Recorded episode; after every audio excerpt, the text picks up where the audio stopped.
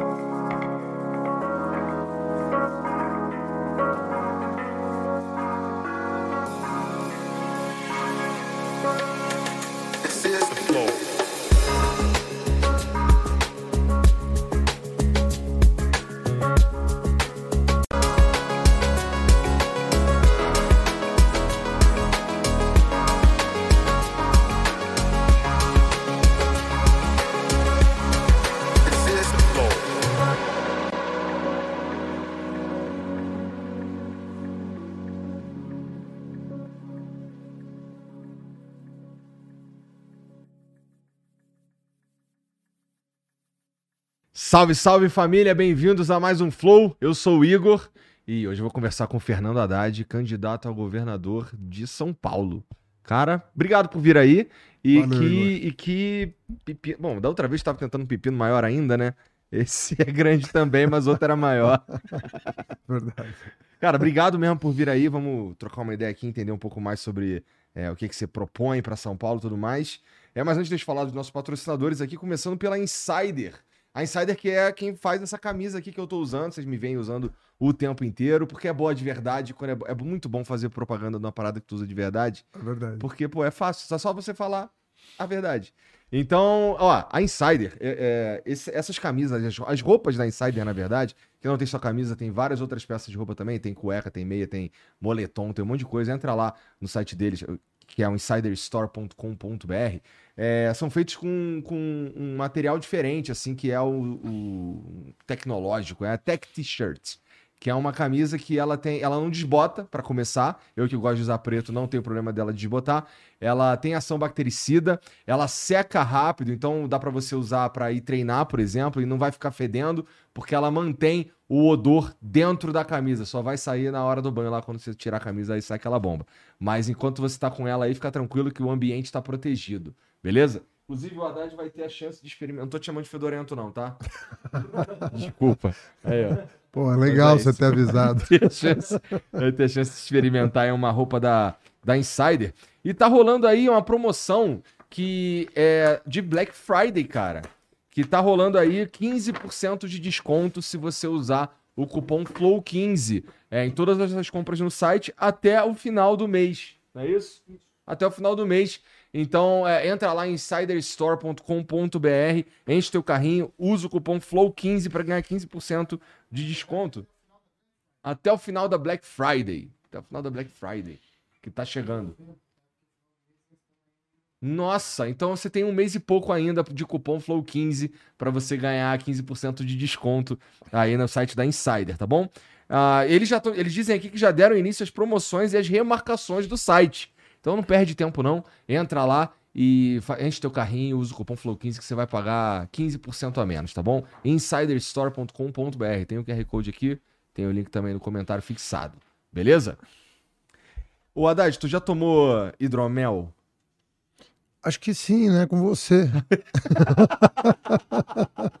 Bom, hidromel, cara, tem uma galera que acha, inclusive, que é, é uma bebida que é, é água, mel, e os caras misturam cachaça, mistura vodka, qualquer coisa assim, para dar o teor alcoólico, quando na verdade ele é como se fosse um vinho de mel. É o mesmo processo do vinho, só que em vez usar uva, usa mel. Claro que eu tô falando de maneira grosseira, porque quem produz mesmo é o Felipe. Mas o Felipe Mid é o melhor hidromel. Ó, aquelas medalhas ali dizem que são que, que, esse, que os sabores são os melhores do mundo, tá? É, são quatro sabores principais, que é o frutas vermelhas, o oak age, que é maturado com lascas de carvalho. Sabe quanto custa uma lasca de carvalho? Nem, nem Meu irmão, com lasca de carvalho que matura. É... Tem o tradicional também, que foi o que deu origem a todas as outras receitas, e tem o Double Oak, que é o meu favorito, que é ele, parece um vinho seco, ele é um pouco mais seco. Você toma ali uns 12 graus, foi o Felipe que falou, para tomar ele meio fresquinho assim, fica uma delícia. E cara, eles estão com uma novidade de dois sabores misteriosos. Mas eles me deram uma dica aqui, ó que nesse calor você vai se refrescar bastante com esses novos sabores, tá bom? Eles estão com desconto especial lá no site, que é philipmid.com.br. Também tem o QR Code e tem também aqui o link no comentário fixado para você experimentar, para você provar. E você ainda pode ganhar o cupom FLOW10 para ganhar 10% de desconto também. Beleza? Então entra lá, ó. É, se você já experimentou os outros quatro sabores, tenta é, esses dois novos aí. Eu já provei. São gostosos, de verdade, assim. São Pô, não, eh, bom, se tá misterioso ali é porque eu não posso falar quais são, mas eu sei. E são gostosos, tá bom? Se você não experimentou nenhum, coloca todos os seis na tua cesta lá, usa o cupom FLOW10, você vai pagar, vai ter um descontão maneiro aí de 10%, tá bom? philipmid.com.br, QR Code aqui, link na descrição. E, pô, tu vai tomar mais um pouquinho de hidromel então, quando tu chegar em casa. Porra, beleza, aí, cara. Os caras vêm aqui ganhar presente, bonzão, mano. Tô indo bem aqui, né? ó. acumulando prêmios aqui. é, é isso. E tem um emblema hoje, né, Jean? Deixa eu ver o emblema aí. Ah, é, você precisa ser maior de idade para tomar, para comprar hidromel. E para to, pra tomar e comprar hidromel, você tem que ser maior de idade. Tá bom? É isso. Deixa eu ver o emblema. Ó, ficou maneiro, olha lá. Valorizaram tua orelha ali, eu vou te falar, hein? Tá bonitinha, né? Olha lá. então, ó, se você que tá assistindo aí quiser resgatar esse emblema, é totalmente de graça, só precisa ter um perfil na, na plataforma NV99 e entrar em nv99.com.br barra resgatar e usar o código Fernando Haddad, tá bom? Eu espero que você saiba escrever Haddad. Se não, é só colar aqui do título que aí você vai saber, tá bom? Ou... Então é anti-burro. Então você consegue resgatar tranquilamente escrevendo Haddad de qualquer jeito, tá? Então, Fernando Haddad é o código e você pode mandar uma mensagem pra gente também, que a gente vai ler aqui no final do programa, tá bom? É, sei lá, se tem alguma pergunta, alguma coisa que ficou faltando conversar aqui. Inclusive, eu recomendo que você espere aí uma horinha para mandar a tua pergunta, porque talvez você pode, você pode acabar mandando uma parada que a gente já falou, tá bom? É isso. Tá cansado, cara? Não, tô bem. Tava te esperando aqui, pô. Pô, mas e essa correria que tem sido aí? Essa última semana agora, eu imagino que ela é mais desgastante ainda. Na verdade, cara, uma campanha são 90 dias de loucura total. Você, é. ah, você perde a noção do tempo. Você não sabe nem. Sabe a hora do dia, mais ou menos. Entendi. Mas o dia do mês, o dia da semana, esquece. E aí, tu tem visitado vários lugares? É, é mais ou menos assim que se faz uma campanha? Cara, tem várias etapas. Né? A primeira etapa de preparação de plano de governo, uhum. você tem que. Uma etapa importante. É uma etapa fundamental para quem quer ter um plano de governo, né? É. Aí você tem que visitar pô, um estado, 645 municípios. Eu devo ter visitado perto de 200 municípios em um ano e meio. Uhum. Vamos para bastante lugar. É bastante lugar. É bastante. E é interessante porque é na região metropolitana que, segundo as pesquisas que eu vi e tal, é ali que tu tem que virar voto, não é? Que tem uma galera ali mais pendendo pro outro lado. Não, na verdade não. É? Na verdade eu estou liderando na região metropolitana, é. capital é região metropolitana, né? E o meu desafio é continuar melhorando no interior. É no interior, verdade. Entendeu? Uhum. Hoje, eu, a última pesquisa, eu tô com 43, o Tarcísio tá com 46. Então ele já tá me vendo no retrovisor. Já, não, não mas desde o começo tá te vendo no retrovisor, na verdade. Né? É, na verdade ele. É, é que tava... agora vocês estão tecnicamente empatados. A gente tá tecnicamente. É, exatamente. É. Então, tá uma semana legal, assim. É, cara. É, é, é esse... E, pô, esse sentimento de. Como é que é, cara, assim? Porque você. Vamos lá. Até domingo, você não faz ideia do que, que vai acontecer mesmo. Porque existem eleições que as pesquisas, por mais que elas possam errar aqui e ali e tal, Mas elas, eu imagino que elas entregam um pouco mais de tranquilidade, cara. É. É, nesse caso, deve estar a tua equipe inteira uma pilha de nervos, porque só vão saber de verdade no domingo, depois das 5 e tal, né? É, o que a gente tem trekking, a gente tem acompanhamento diário, Hum. a distância, é, porque é o seguinte, quando o Rodrigo apoiou o Tarcísio, Hum. eles juntos tinham 60% dos votos válidos. Então eu sabia que ia abrir o segundo turno diferente, né? Aham. Porque a gente imaginava que o PSDB viesse conosco, inicialmente, isso um ano atrás. Mas o PSDB foi muito para a direita, assim, tá, tá mais extremista do que historicamente. Tanto é que o próprio Alckmin saiu do PSDB e muita gente está apoiando Lula do PSDB. O próprio Fernando Henrique está apoiando o Lula, o Aloysio Nunes, o Serra está apoiando o Lula. A velha guarda do PSDB está apoiando o Lula, não está apoiando o Bolsonaro. E, e a velha guarda do PSDB, com exceções, está me apoiando, e não ao Tarcísio. Mas a máquina do, do governo do Palácio dos Bandeirantes está apoiando o Tarcísio. Tá. Então eu sabia que eu, nas quatro semanas, tinha uma tarefazinha para cumprir, que era cobrir essa diferença e virar. E eu acho assim, no- nos últimos 10 dias caiu 10 pontos a distância. E nós estamos colados agora. Agora é debate, vamos pro pau e domingo a gente sabe o que, que vai acontecer. Por falar em debate, cara, é, a gente tava conversando antes aqui que eu fiquei, eu assisti e fiquei impressionado com a civilidade do teu debate com o Tarcísio e também com a proposição de ideias, cara. É, é normal no Brasil, ó, vou te falar a verdade. Quando eu, quando eu vou assistir um debate qualquer, é, pelo formato e tudo mais, eu vou meio que me divertir, sabe? Porque é um circo da porra aquilo ali, os um brigando com o outro, uma doideira. Foi assim do presidencial do primeiro turno, é, especialmente. Aquilo ali foi, sei lá, cara, um show de horrores, mas um show. E no teu caso foi completamente diferente, assim, no teu caso do Tarcísio, que foi, vocês estavam de fato propondo coisas e eu dei os parabéns pro Tarcísio e disse pra ele que ia dar- te dar os parabéns também. Cara, parabéns É, por ter um plano de governo e por propor ideias e, e- e ser capaz de debatê-las, sabe? É, é uma coisa que, cara, eu queria que fosse bem mais comum no Brasil, que eu considero que a gente, a maioria das vezes, ou muitas vezes, a gente tem um- um- uma eleição que ela é baseada num, como se fosse um concurso de, de bom mocismo, um, sei lá, um concurso de popularidade na internet, ou um concurso de popularidade em geral, que ninguém propõe nada e só briga. é verdade. Mas Não, no- é difícil debate em que o eleitor consegue. O eleitor sempre extrai alguma coisa do debate. Mesmo quando o debate não é aquelas coisas, você acaba se revelando nas entrelinhas, você acaba se revelando na postura, você acaba se revelando de várias formas. Então o eleitor, ele vai mapeando você, sabe? Uhum.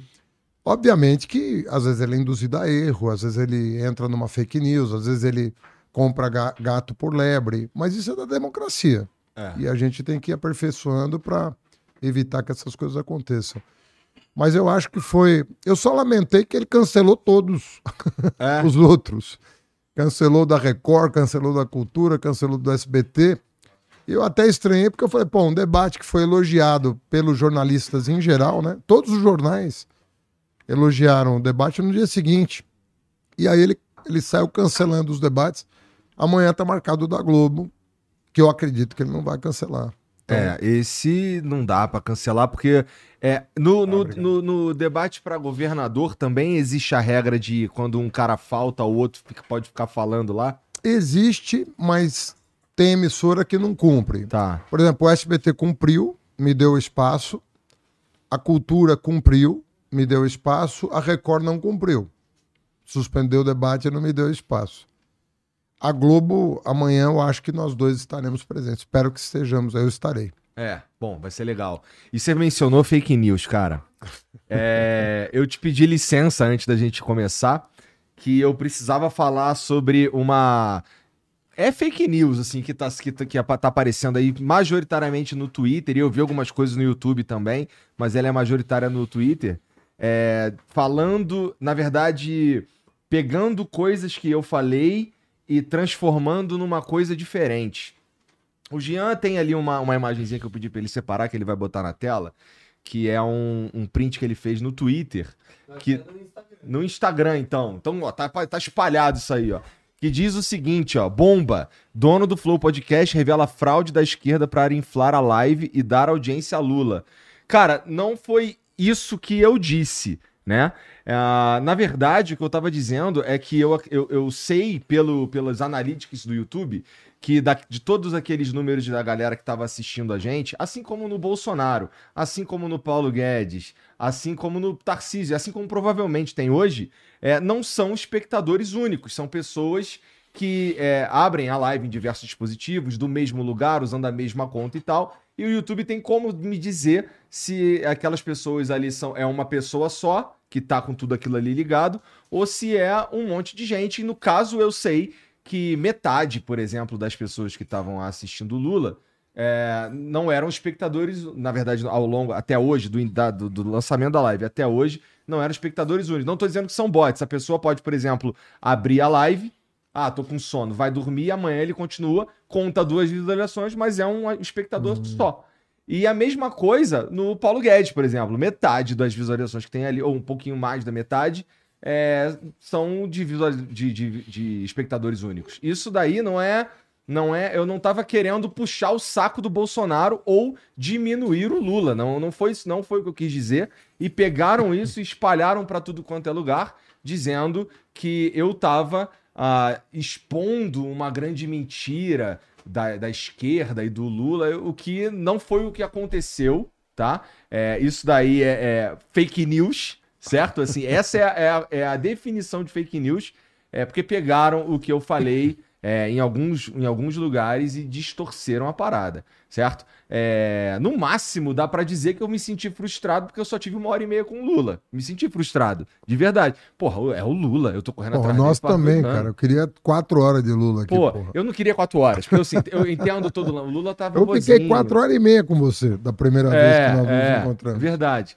O Lula tá vovozinho, final de campanha, cansado. Eu, eu, eu queria duas horas, duas horas e meia com ele, sabe? Isso é, é legal. Pra trocar uma ideia mais ampla e tal. E, e é isso, assim, é, existe essa, essa... Isso não é uma mentira, tá? Tá sendo espalhada pelo, pelo, pelo Twitter aí, pelo Instagram, aparentemente. Teve, teve um vídeo... É Puta, não vou falar do canal, mas teve. Mas um... cortado na maldade, porque você também fala do, do dos números que. É, eles cortam na maldade, porque eu também falei que os números do Bolsonaro e do, do Paulo Guedes e, do, e etc. são inflados ali. Eu, eu, não posso, por exemplo, fazer o meu planejamento pensando nesses números, né? Porque eles não são reais no, no mundo real. Então é basicamente isso aí. Me deixou chateado. Eu pensei é, em algumas maneiras de, de falar isso, de soltar nas redes e tal. E eu acho que esse aqui é o melhor lugar para falar é, essa parada. Pelo espaço, né? Porque, porra, assim, cara, eu fico. Eu, é, é, essa, isso que a gente tava falando, do lance da. Esse tipo de coisa só existe porque os caras não estão preocupados em expor as ideias e, e, e, plano de governo mesmo, sabe? No teu caso, tu tem um plano de governo extenso e eu vi que você separou uh, um número cabalístico, 13 principais propostas ali, né? É, com certeza isso aí foi pensado, né? Claro. e uma outra coisa, deixa eu te... foi pensado o fato daquele. É, eu tô falando especificamente dessa imagenzinha aqui, ó. Cadê? Essa aqui, ó. Ah. E essa, essa imagenzinha que me lembrou o PowerPoint o do Lula. é, foi pensado parecer o PowerPoint do Lula? Acho que não. tá. Bom, e, e assim, uma das coisas que tu fala aqui, cara, é de implementar 70 hospitais em todo o estado. Você está falando de hospitais dia. É. Mas eu não sei exatamente o que é um hospital dia e também eu não sei como é que tu vai fazer 70 hospitais, cara. Você deve precisar de uma grana. Não, cara, é que um hospital dia é um conceito muito, muito novo ah. no Brasil. Embora na capital, aqui em São Paulo, eu tenha feito 35. É, durante quatro anos de governo aqui em São Paulo, eu fiz 35 hospitais dia. Eu quero levar essa experiência para o interior porque a grande diferença do hospital dia é que você tem consulta, você tem exame de laboratório de imagem e você tem cirurgia. Você tem dois, três centros cirúrgicos por hospital dia.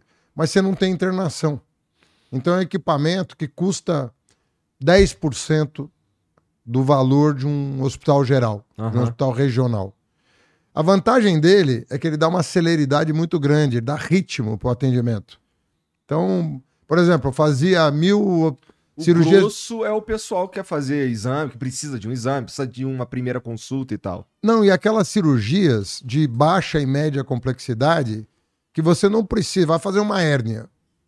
Você vai fazer uma hérnia, você não vai ficar internado. Você vai para um hospital geral, vão te internar, vão usar o quarto. Isso encarece o procedimento barbaramente. Aham. No hospital dia não encarece nada. Você vai entrar, vai fazer o procedimento em uma hora, como se estivesse fazendo, arrancando um dente, e vai para casa. Então você é uma técnica cirúrgica mais rápido, te poupa de infecção hospitalar, porque você não vai ficar lá, e, e você faz a fila andar Aqui muito. em na cidade de São Paulo isso já existe. Você fez 30 e tantos. Eu fiz 35 aqui. E só para te dar um exemplo, uma cirurgia pediátrica em São Paulo leva 160 dias. Pra você marcar. Hoje leva 58. Porra. É, é muito. Hoje não, quando eu deixei o governo, porque a fila aumentou por causa da pandemia, virou. explodiu a fila do SUS. Então, essa experiência tem que ser levada para o interior, porque vai, vai resolver muito problema. De Santa Casa, de hospital regional.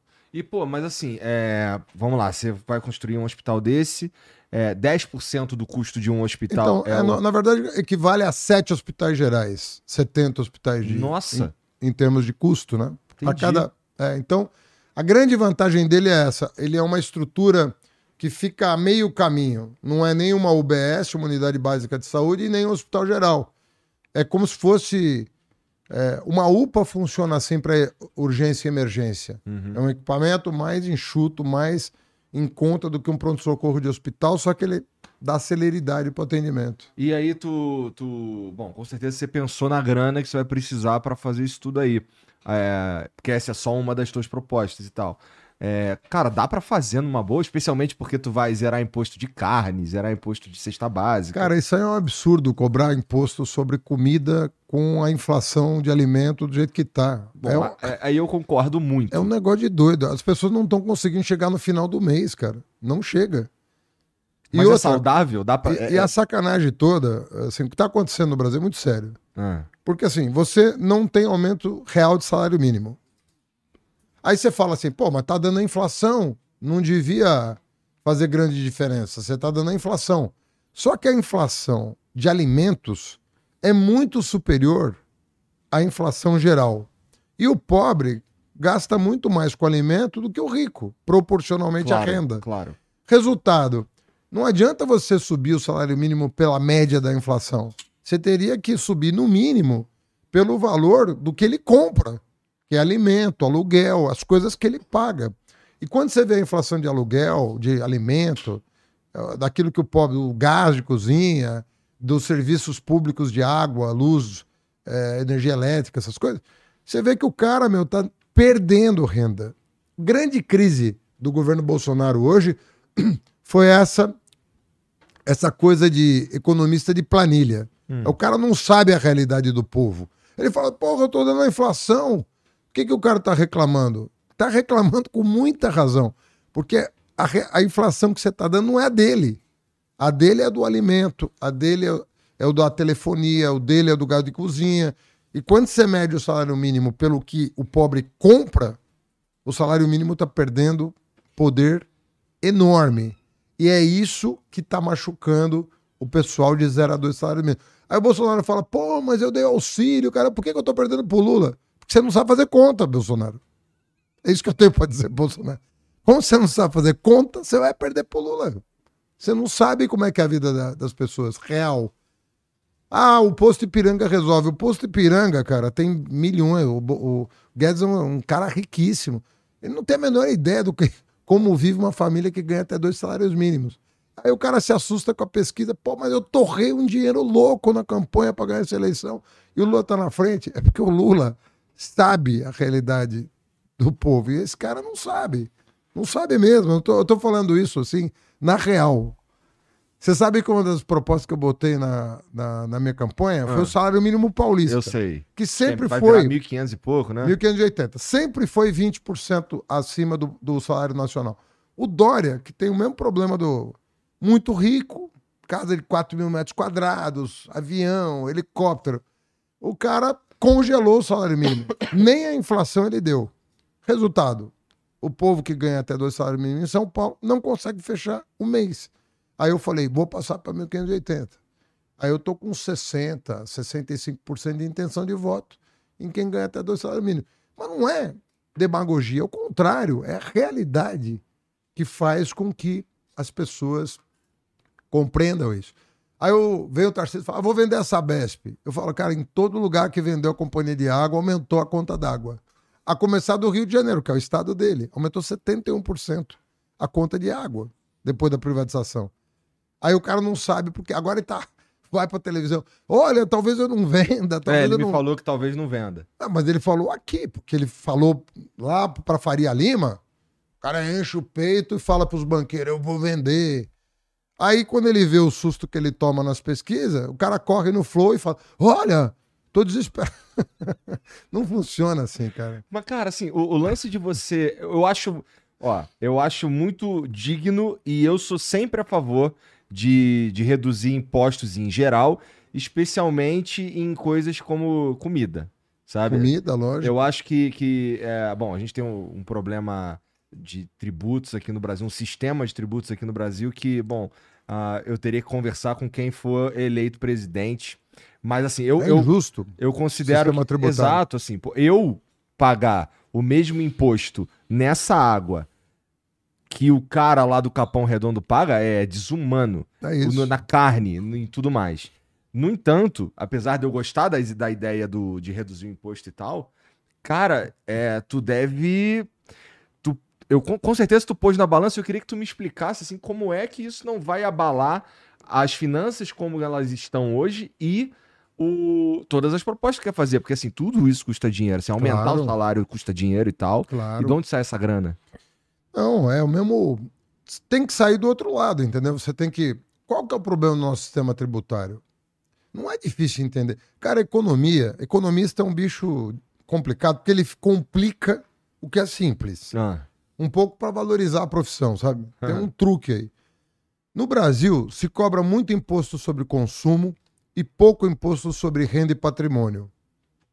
Cobra-se errado, inclusive, sobre renda e patrimônio. Exato. Então você cobra muito sobre consumo e pouco sobre renda e patrimônio. Resultado: o pobre paga proporcionalmente mais imposto que o rico. Isso todo mundo sabe há décadas. Todo mundo sabe disso há décadas. E não se faz nada para corrigir. Nós, por exemplo, quando eu era fui, fui prefeito de São Paulo, eu aumentei o IPTU das casas caras e diminuí o IPTU das casas baratas. Então você não tem uma alíquota única 1% para todo mundo. Não, o pobre paga meio, o rico paga um e meio. A média dá um. Mas eles não podem pagar a mesma coisa proporcionalmente, porque não é justo que o Dória, que tem a casa de 4 mil metros quadrados, e um cara que tem a casa de 45 metros quadrados, paguem, paguem a mesma alíquota. Isso chama IPTU progressivo. E nós introduzimos em São Paulo. E TBI, que é aquele imposto que você paga na transação, né? Comprei a casa, pago o imposto. Uhum eu isentei até um determinado valor. Não paga ITBI. Você quer comprar e vender a casa? É que nem carro. Você compra e vende e não paga imposto de transferência. Bom, isso, isso, é uma, isso daí é uma, é uma política maneira, é, pensando no cara que ganha menos, assim, mas ela precisa ser revista de tempo em tempo também, porque o valor, o mercado Sim, muda de tempo em tempo, né? Claro, ela, todo ano você tem que ir ajustando e calibrando, mas tudo na direção de ter um sistema tributário mais justo. O nosso é muito injusto é um dos mais injustos do mundo, o nosso. Por isso que uh, falam que o Estado no Brasil mais atrapalha do que ajuda na distribuição de renda. Então, o Estado se torna um problema quando ele cobra o um imposto errado. Nossa, nossa sociedade é super desigual. E o Estado, às vezes, torna ela mais desigual ainda, cobrando errado. Então, você tem que cobrar imposto? Tem. Pô, como é que você vai ter escola pública, SUS, assistência social, aposentadoria? Você tem que cobrar. Mas a arte, tem uma arte em, em, em cobrar o imposto para você chegar num mínimo de civilidade. E nós estamos longe disso, cara. Nós, efetivamente, nós estávamos reduzindo desigualdade no Brasil mais pela transferência de benefícios uhum. do tipo universidade para pobre, que não tinha universidade para pobre. O tá pobre. ProUni? O ProUni, o FIES, a, as cotas nas universidades públicas. Cota na universidade pública é um programa de transferência de renda. A partir do momento que você reserva uma parte das vagas para aluno de escola pública que não tem como pagar, você está fazendo política distributiva. Mas, e o, mas aí a gente precisa desenvolver o mercado para eles também, né? Não adianta a gente ter um monte de gente formada é. e não ter lugar para eles trabalharem. Você sabe que na minha época de ministro, você pegar as matérias da época, o pessoal falava em apagão de mão de obra. O que, que, ele, que, que isso queria dizer? Que a gente estava produzindo menos engenheiros do que o mercado estava demandando, menos médicos do que o mercado estava demandando. Ou seja, a gente. Eu, eu dupliquei as vagas nas federais Fizemos o ProUni e nem assim tá, nós saímos de 3 milhões para 8 milhões de universitários e nem assim nós estamos dando conta da demanda. Por quê? Porque a economia estava crescendo 4,1% em média ao ano. Entendeu? Quando, que, é, o que está acontecendo agora é exatamente o oposto. O Brasil, que estava crescendo 1,5% acima da média mundial, o mundo estava crescendo 2,5%, o Brasil estava crescendo 4,1%. 1,6 ponto percentual acima da média mundial. Agora nós estamos crescendo 50% da média mundial. O mundo está crescendo 2, caiu, caiu por causa da pandemia, por causa da guerra e tal. O Brasil está crescendo 1 em média. Então, está descasando, as coisas estão, estão se descasando. Isso é falta de, de planejamento, é uma noção equivocada da economia, de achar, não, vamos arrochar o salário que o lucro aumenta e o cara investe mais. Está errado. O cara não faz isso quando, quando o lucro dele aumenta, ele só vai investir se o mercado consumidor tiver em expansão. Bom, tá. muita gente só vai investir se valer, se valer menos a pena comprar título do tesouro do, é que, do que pôr de volta na, e hoje, na hoje o Banco Central manteve em 13, sei lá quanto, 75 a Selic. Pô, com 13 de Selic, cara, você vai falar, você vai comparar com, com, o que, que vai dar 13%, entendeu? Ó, isso era uma outra coisa que, assim, talvez fugindo um pouco do papo sobre o governo de São Paulo, mas que eu queria perguntar pro Lula, e talvez você saiba qual que é a ideia. É, vocês não gostam muito da ideia do Banco Central independente tomando essas decisões, né? É diferente um pouco esse debate. O, o Banco Central, aliás, esses dias a gente estava na PUC, uhum. né? Com o Lula e com o Meirelles. O Meirelles foi presidente do Banco Central. Uhum. O Lula falou na frente do Meirelles você foi um dos, dos presidentes do Banco Central mais independente da história do Brasil. E é verdade, ficou oito anos lá, com total independência. Uma coisa é a independência do Banco Central, outra coisa é mandato. É você dizer o seguinte: o próximo presidente não vai poder demitir o cara que eu indiquei. Então, esse atual presidente, ele tem um mandato que vai para além de dois anos do fim do Bolsonaro. Uhum. Então, o Lula vai herdar um presidente do Banco Central. Isso é um pouco diferente do debate sobre autonomia, entendeu? A autonomia você pode dar, operacional, mas manter o presidente do Banco Central demissível. Se o cara começar a fazer besteira, você demite o cara. Mesmo mantendo a independência do Banco Central. Uhum. E quando você tem um mandato, é uma independência um pouco mais radicalizada. Porque você não vai poder demitir Entendi. o cara. É, é, tá bom. Então, é, é, mais ou menos. Eu imagino que seja isso que o PT, de forma geral, pensa sobre o. Mantém, o... mantém a autonomia, mas, pô, se tá. Sabe, se o cara tá fazendo uma atrapalhada lá, ou você pode demitir, você pode substituir o cara. Entendi, entendi. Embora Bom, o Meirelles não tenha sido substituído durante oito anos. Ele ficou lá oito anos. Cuidado de falar muito de Meirelles, que todo mundo vai achar que o Meirelles vai ser ministro da Economia e tudo mais. Não, eu tô falando do passado. O futuro, a... se Deus quiser, o Lula pertence de nomear o presidente do Banco Central. E sobre a tua equipe, tu já pensou em quem vai estar junto contigo no, no governo e tal? É porque, assim, é, é, eu entendo que não seja costumeiro é, dizer quem são essas pessoas aí logo de cara ou antes de ser eleito e tal. É, mas eu imagino que vocês já estão pensando nisso daí. E a tua ideia geral de, de, de, de composição de equipe, como é que é? Não, funciona assim. Quando você. Quer dizer, eu já passei por dois cargos importantes: né? ministro da Educação, sete anos, prefeito de São Paulo, quatro. Então você tem as pessoas, mais ou menos, você conhece muita gente, né? E São Paulo é um celeiro de quadros técnicos para o Brasil inteiro. A gente tem formação aqui de primeira qualidade. Então, e outra, eu tô, eu, pela primeira vez, eu não sou propriamente um candidato só do PT, sabe? Eu sou um candidato do PSB, da rede, do PSOL, da, do PV, do é, nós ampliamos, Solidariedade agora se juntou, PDT. Eu acho que o, o, campo progressista nunca teve tão unido quanto está hoje em torno da minha candidatura. Já desde o primeiro turno estava e agora ampliou. Então é uma experiência nova é, que nos dá mais graus de liberdade e não Entendi. menos que amplia as possibilidades da gente compor um governo amplo aqui em São Paulo. E eu sempre fui da tese, Igor, que assim, eu sou uma pessoa que respeita muito o legado. Tá. Sobretudo Importante. aquele que não é meu. o cara entregou coisas boas. Por exemplo, eu sucedi um, um ministro que ficou oito anos no MEC durante todo o governo Fernando Henrique, chamado Paulo Renato Souza. Muita coisa que ele fez era boa. Então nós preservamos, até melhoramos, algumas coisas boas ficaram ótimas. O Fundef, por exemplo, que era um bom programa, virou um Fundeb otimizado. Coisas como avaliação a gente melhorou, várias coisas a gente melhorou, mas respeitando o legado. E nós fizemos coisas novas, res também respeitadas pela oposição, que ajudaram a construir. O ProUni não existia, o Fundeb não existia, o Novo Enem não existia, o FIES Enfiador não existia. Tudo isso não existia. Mas nós construímos junto com a oposição. Eu acho interessante você, quando você assume o governo, você dá a tua cara para o governo, mas sem perder de vista que existe uma coisa que é a continuidade das políticas públicas, o aperfeiçoamento delas, e não negar mérito de quem veio antes, sabe?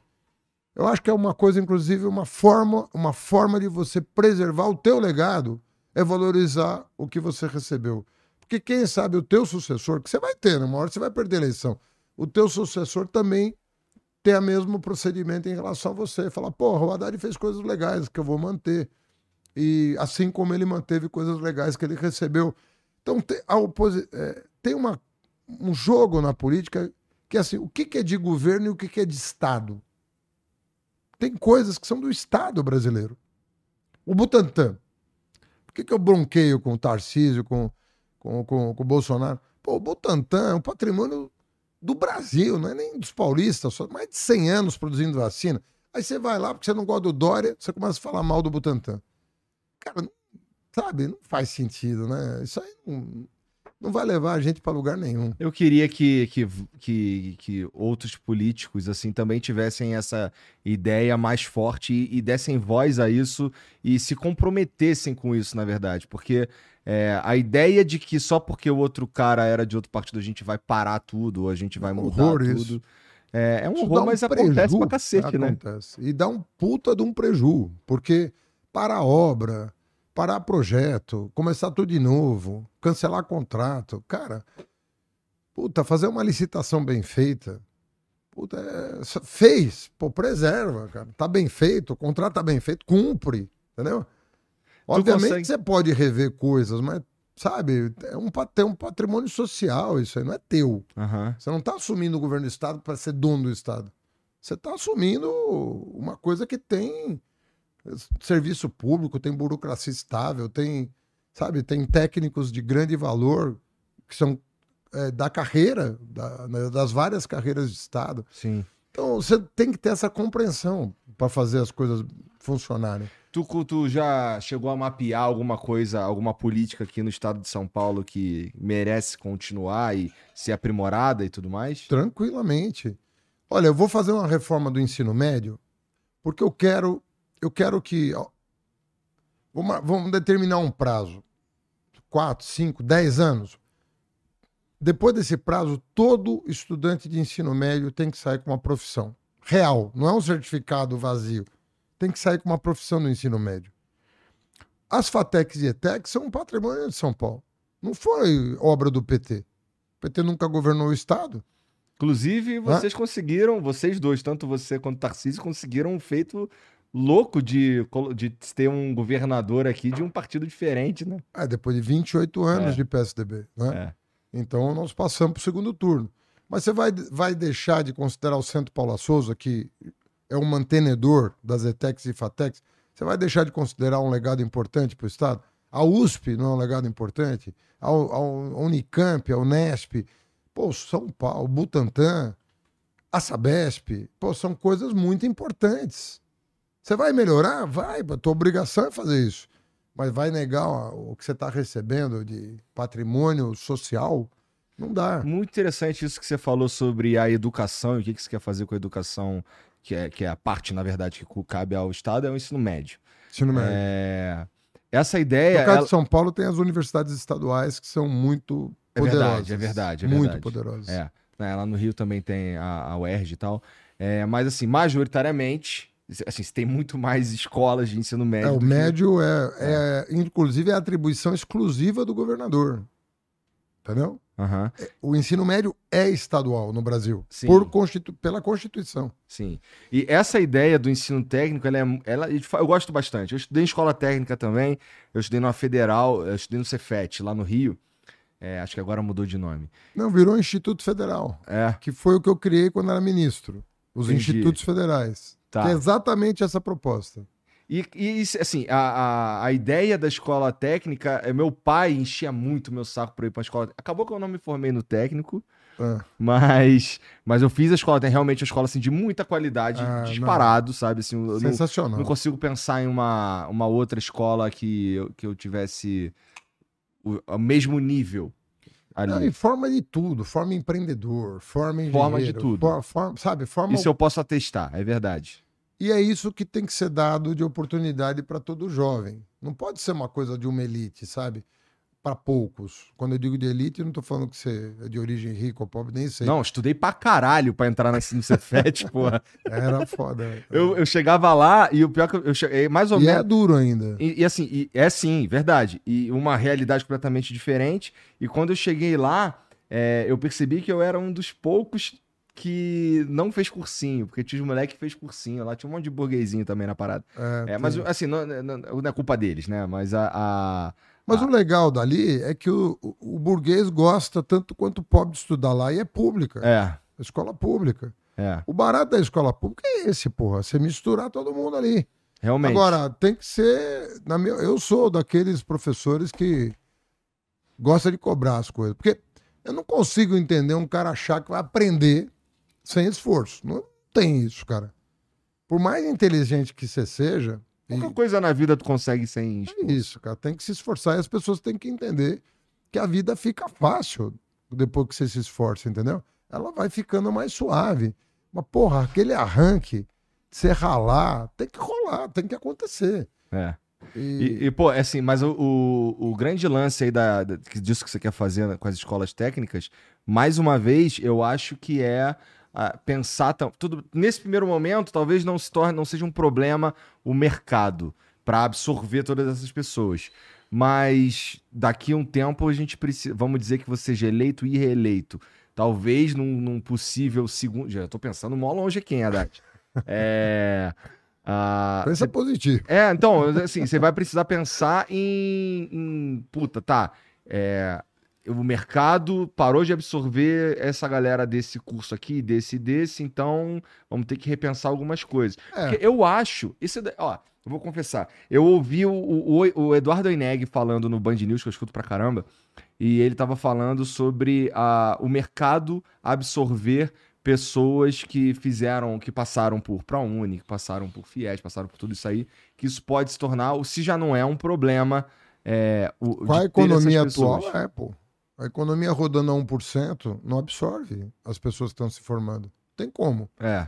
Então, a, a, pode ser um problema para o futuro se a gente continuar no mesmo ritmo. Então, é isso que você está dizendo. Total. Tá. A gente não pode crescer 1% ao ano. Nós não podemos crescer 1% ao ano. É pouco. É demais pouco. Então não absorve. Como é, como é que São Paulo pode contribuir para melhorar esse crescimento aí? Cara, primeiro assim, é o que eu estou te falando. Eu não acredito em crescimento com a base da pirâmide sem chegar no final do mês. O cara, o cara que trabalha tem que chegar no final do mês, por definição. Ele não vai ter uma vida luxuosa, não. Ele está na base da pirâmide, ele está começando, ele está com um salário mínimo, um salário mínimo e meio, dois salários mínimos. Mas esse cara tem que chegar no final do mês sem dívida, cara. Hoje as é dívidas difícil, estão hein? se acumulando. Não, não era assim, não era difícil. As pessoas chegavam, entendeu? Estourou uma crise, e a gente se embananou numa crise política, e a crise política está atrapalhando o Brasil reencontrar o rumo do desenvolvimento. Nós temos um caminho. O Brasil está cheio de oportunidade. O mundo está olhando para o Brasil, nesse momento, com puta interesse. É verdade. Grande interesse. Guerra na Europa. Mérito do governo atual, hein? Cara, o pior é que não é. Sabe por quê? O, a guerra na Europa tem nada a ver com o mérito do. A menos que o. É verdade, é bom. Nesse caso. Aí você tem, um, você tem te- tensões na Ásia. Que a Ásia era tava bombando. Uhum. Hoje tem uma tensão na Ásia. A China, ela prosperou tanto que ela começou a incomodar demais. Aí o lance de Taiwan entra na roda, Taiwan, a nova Ucrânia lá da Ásia e tal. É um lugar que, de disputa territorial e tal. Aí a Ucrânia deu aquela bagunça terrível, bagunçou a economia europeia. Os Estados Unidos não estão bem, não estão com a pujança que sempre tiveram, até pela concorrência internacional. Geopoliticamente, o mundo está bagunçado. Isso favorece um, um- um território, um- uma região que está em paz e não tem perspectiva de guerra aqui. E tem oportunidade. Então o mundo, o mundo que está líquido pra caramba, tem dinheiro pra caramba. Não falta dinheiro no mundo. Tá faltando investimento. Aí o cara fala, porra, vou botar dinheiro no Brasil. Aí ele fica, mas quem vai ser o presidente? O que, que o cara vai fazer? Vai ser o Bolsonaro? Vai ter sustentabilidade? Vão devastar a Amazônia? Vão vacinar o povo? Vão... O cara começa a ficar inseguro, ele não investe, ele vai ficar esperando uma definição. O acordo Mercosul-União Europeia não sai. Por quê? Porque o Bolsonaro brigou com o Macron, chamou a mulher dele de feia. Sabe essas coisas de. Puta, nem. Cara, é muito infantil esse O governo. Bolsonaro é meio vacilão nesse ponto aí mesmo, do falar umas paradas assim, né? Cara, o problema do Bolsonaro é que ele, ele não entende o seguinte. Outro dia eu tava vendo ele falar e ele falou: gente, vota em mim. Eu sei que eu falo muita besteira, mas esquece o que eu falo. Pensa no que nós estamos fazendo. O que ele não entende, o Bolsonaro, é que dizer é fazer, no caso de um presidente da República. Quando um presidente diz coisas, ele está fazendo coisas. Ele não percebe. Ele não percebe essa, essa sutileza. Eu entendo, mas, ó, pra defendê-lo, se liga. Existe uma. uma... Você sabe que, que a, a nossa. a- em média, assim, eu me coloco nessa média também. É, o brasileiro é meio desacreditadão com o lance de política, com o lance de políticos, na verdade. Eu até acho que a gente é, gostar, gosta de política, mas os políticos talvez eles sejam uma coisa que a gente toma um pouco mais de cautela. Talvez é, nesse momento atual nem tanto, porque a gente tem uma. O Lula e o Bolsonaro, por exemplo, tem uma grande base de fãs mesmo, Ah. o que eu acho muito esquisito, pra ser sincero, ser fã de político. É, E, pô, talvez. se- se- Eu avalio, pelo menos, que a maneira como ele se coloca o aproxima de muitas pessoas, porque eu já falei isso antes, assim, eu acho que todo mundo tem um tio igualzinho Bolsonaro, sabe? É, E por mais que eu concorde contigo que tem coisas que um presidente deveria falar de uma maneira melhor, ou às vezes nem falar, é, o fato dele falar a primeira coisa que vem na cabeça dele ali aproxima ele de um monte de gente, sabe? É e verdade. essa campanha, essa, um- uma campanha bem mais profissional, como eu considero a campanha do Lula, por exemplo, bem mais profissional que a campanha do, do Bolsonaro, é, é uma. Tudo isso, elas acabam se equivalendo. Sabe? Uma, é porque o Bolsonaro meio que fala o que vem na cabeça. O Lula faz uma coisa bem feita é, pra pra falar o, o- o certo e o que as pessoas esperam ouvir e tudo mais. Mas o Bolsonaro fala que a primeira coisa que vem na cabeça e aquilo, eu não sei, acho que elas se equivalem no fim das contas. Sabe, eu entendo o que você está falando, mas eu faria a seguinte observação: Ah, para quem cada um está falando e quem é o público de cada um. acho que isso tá claro nas pesquisas, Então, inclusive. quando você pega assim, o Lula está falando com os estratos da sociedade historicamente desfavorecidos pela, pela política pública, pelo Estado, marginalizados é, pelo Estado, né? um preconceito enorme. O Lula está falando assim: você pegar população de 0 a 2 salários mínimos, né? mulheres, negros, nordestinos, O Lula está falando com um conjunto da sociedade que espera é, que o Estado tome providências para desfazer os, as, os mal-entendidos históricos desse país, que são graves. O Bolsonaro está jogando no time contrário, o time que quer manter o status quo. E ele tem público, que é o tio que você falou. Você vê que você fala de um tio. Em geral, você vai pensar num tio branco, num homem branco, de tio, né? Já tem alguma idade. Você está pensando nesse cara, que é o público do Bolsonaro. Ele está falando com o tiozão do churrasco, como a gente brinca por aí. Ele está falando com o status quo. Ele está dizendo o seguinte: ah, o Brasil não vai mudar. Ele vai continuar patriarcal, patrimonialista, preconceituoso. Tu ele tá falando fala... isso só porque tu quer implementar uma madeira de piroca, né? tô, tô falando. Tô brincando. Não, você tava falando de fake news outro dia. Pô, fui. Tá louco, cara. É, Ferrari com motorista. Você viu como você se incomodou com uma fake newsinha, ah, né? É, não, assim. Imagina as que eu levei na, na é. testa, né? Ah, mas nos últimos seis meses aí tem acontecido umas paradas comigo que. É, talvez... mas, não, mas machuca, né? Pô, não, é horrível. Você porque... ficou incomodado aí com, uma, com um negocinho? É, nesse caso aí eu fiquei muito mais incomodado que dos outros, porque é... além de não ser verdade aquilo ali, ainda me coloca numa posição de estar tá defendendo um lado e eu não tô. Pois é. Tá? Nenhum lado, inclusive, viu, Haddad? Pois é. Não, e, e, e imagina não, as fake news que. Pô, é tão difícil você. Já é tão difícil para a população ter tempo, informação séria para discernir entre dois políticos. Você imagina com, com a entrada da fake news na parada, no hum. nível que tá. Pô, é, você fala assim, pô, eu tô. Assim, as pessoas, a política, tudo bem, tem tem casos do cara que meio que nasceu para coisa, né? Mas tem casos, é, como o meu, por exemplo, que foi, não foi uma coisa, se foi uma espécie de renúncia. Eu falei, eu vou servir, eu vou servir meu país. Eu fui para Brasília num cargo de quarto escalão. Eu não fui para ser ministro. Eu fui para ser assessor Aspone, pô, lá atrás, lá embaixo. Tu tava fazendo o que antes, rapidinho? Eu era professor da universidade, eu, era, eu tinha uma consultoria. Tá.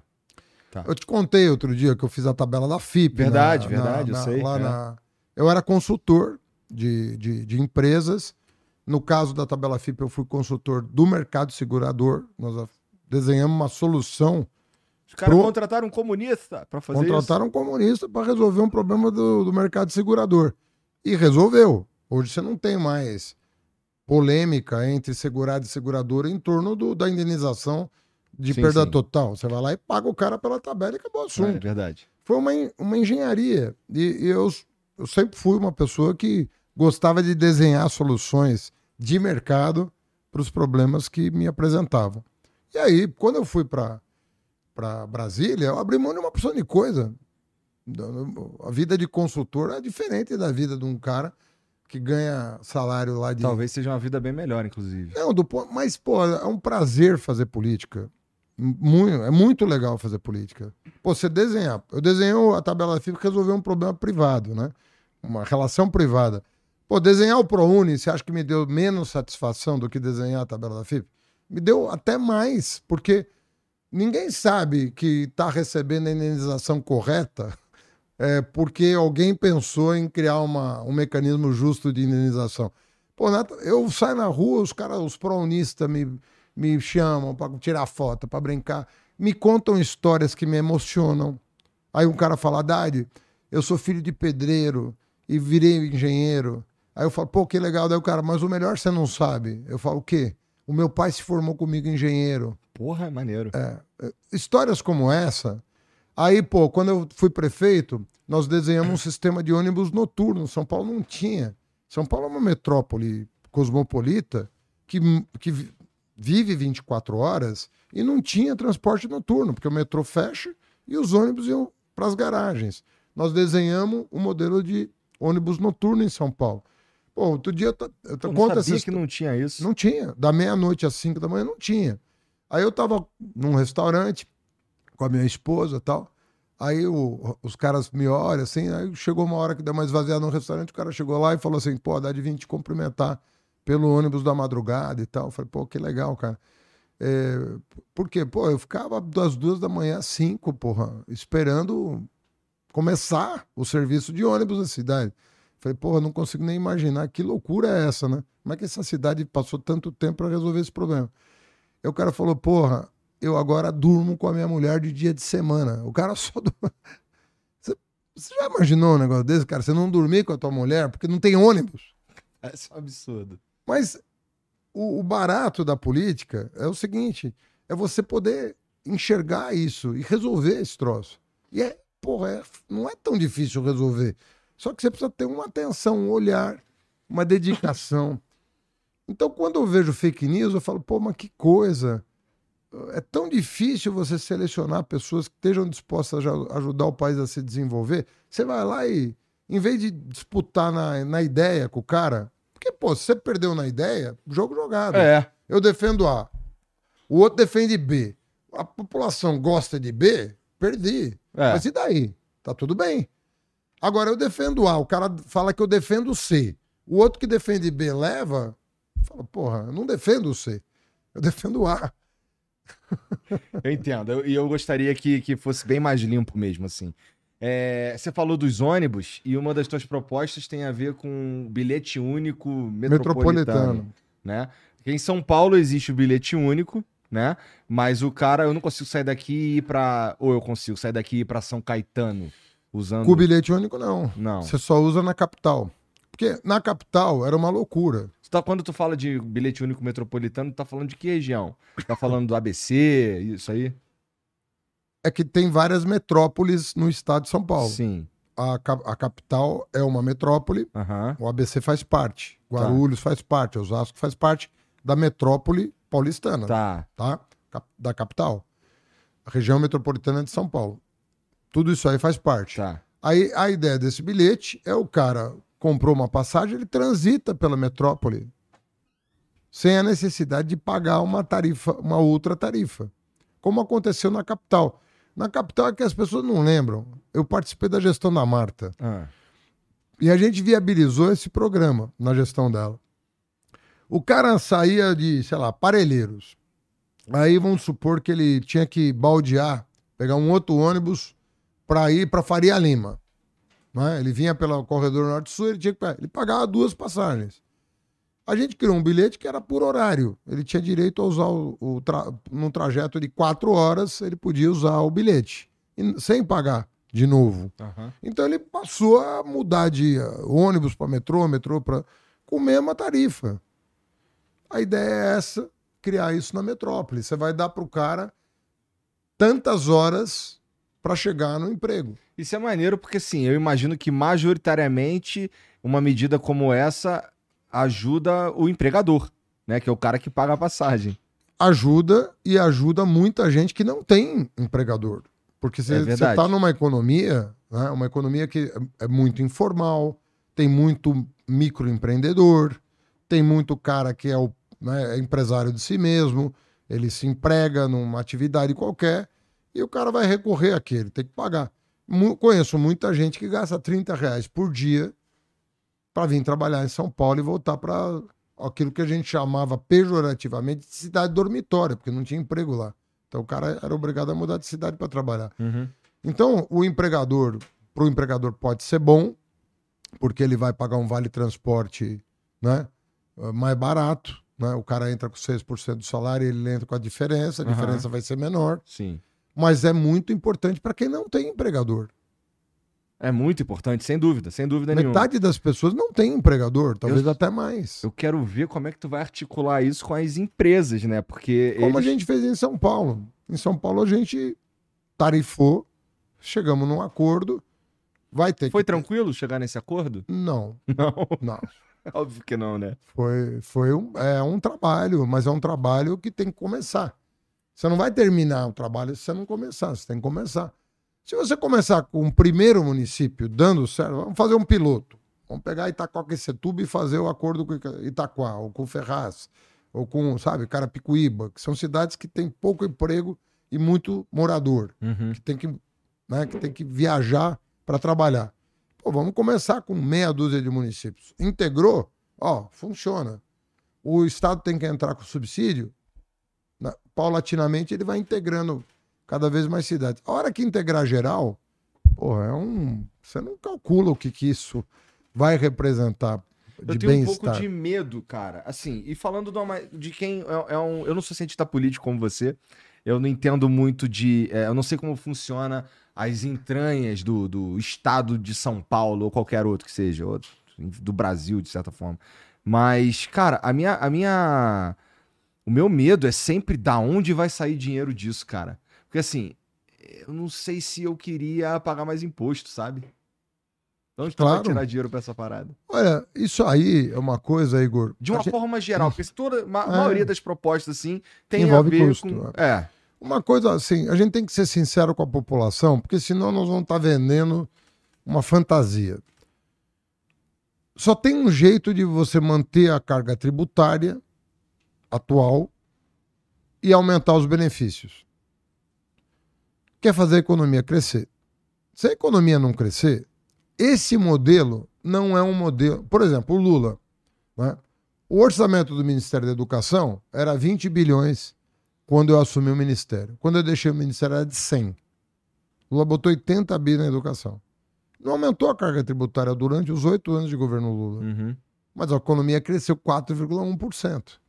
Então, Aí meu orça- arrecada mais e tal, se tem mais dinheiro. mais. Esse modelo atual de baixo crescimento, ele realmente ele vai entrar, ele entrou em colapso.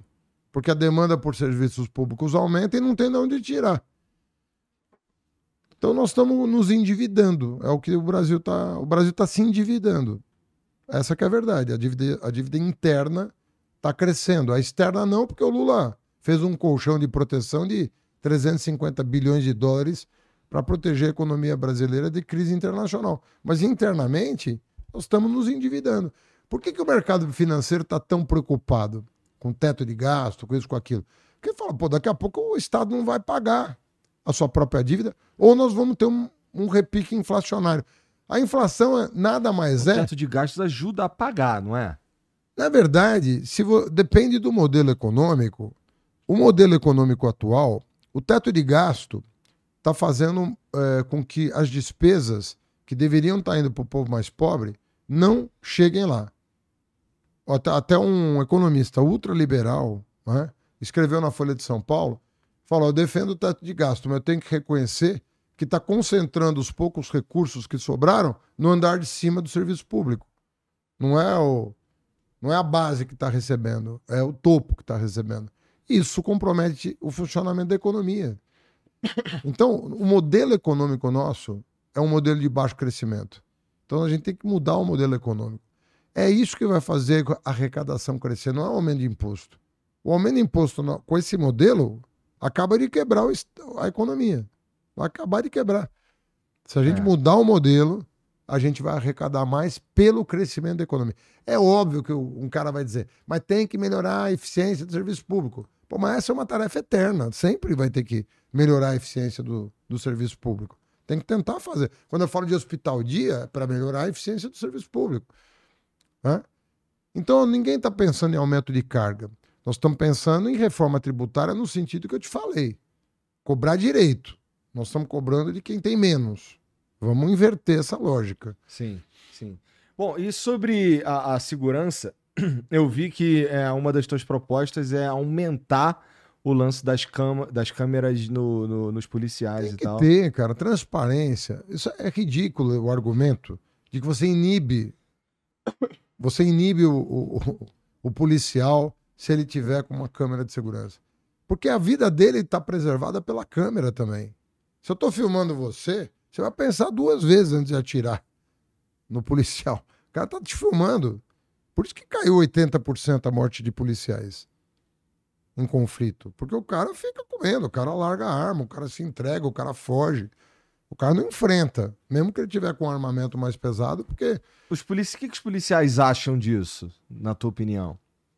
olha, eu acho, que- eu acho que uma parte da categoria é contra e uma parte é a favor, como qualquer inovação tecnológica. Mas esse negócio não é uma novidade no mundo e nem no Brasil. No o mundo está adotando isso com, né, com cada vez mais. Câmera é uma coisa que ajuda na segurança. A câmera móvel e a câmera fixa. A câmera nos estabelecimentos comerciais. Se não, você vai dizer pro cara assim: então onde tem câmera é mal pro policial. É, é- câmeras fixas. Ajuda a polícia ou atrapalha? A câmera fixa. Imagino que ajuda. Claro, pô. Quanto mais transparência na gestão da segurança pública, melhor. É um equívoco esse negócio do Tarcísio querer tirar as câmeras. Você viu que ele de novo agora tá na televisão. Olha, não é bem assim, talvez eu não tire. Que, qual é dele, cara? O cara tá chegando agora. tá chegando agora em São Paulo e já quer passar nos cobras empresas, que tirar as câmeras. Não é assim que se chega num lugar. Não é assim. O que mais que... que, que tem que tu propõe para a questão da segurança pública? Vou te, vou te dar a real da segurança. O maior problema da segurança hoje, se eu fosse botar. Diz uma coisa que precisa mudar imediatamente. Vou te dizer. Você, quando você tem policiamento ostensivo, você prende em flagrante um cara que está roubando um carro, uma moto, um celular. Uhum. Você tem policiamento ostensivo. Nós estamos nessa etapa do nessa etapa da segurança pública. Essa etapa não resolve a segurança pública.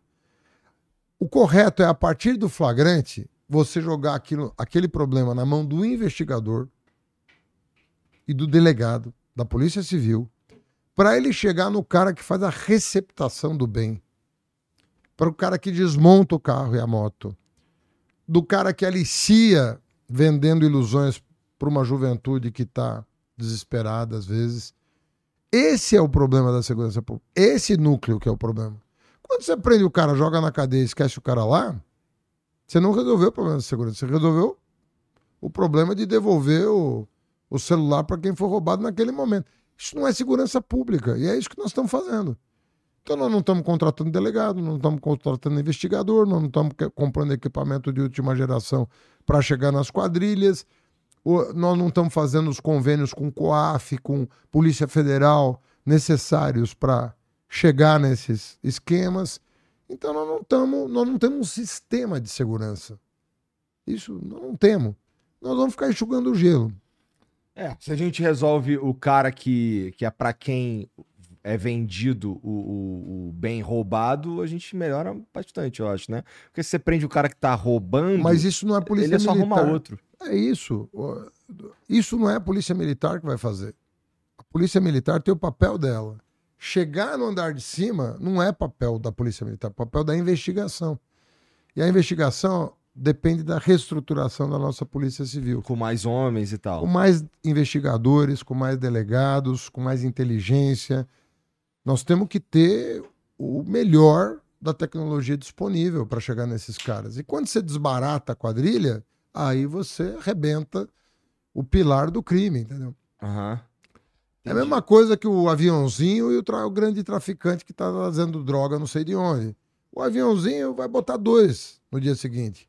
Agora, você pegar o cara que está trazendo a droga, o cara, aí sim você está fazendo uma política de segurança pública. Porque você tem um sistema de segurança.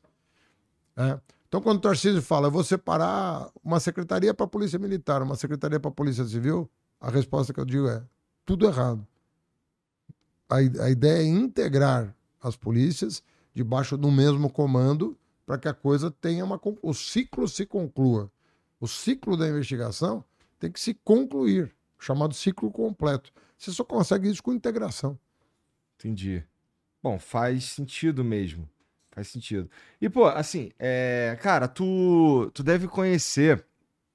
É, a, descendo ali a, a Miboi Mirim e tal, chegando lá no, na Zona Sul, sul de verdade de São Paulo, lá no Capão e tal.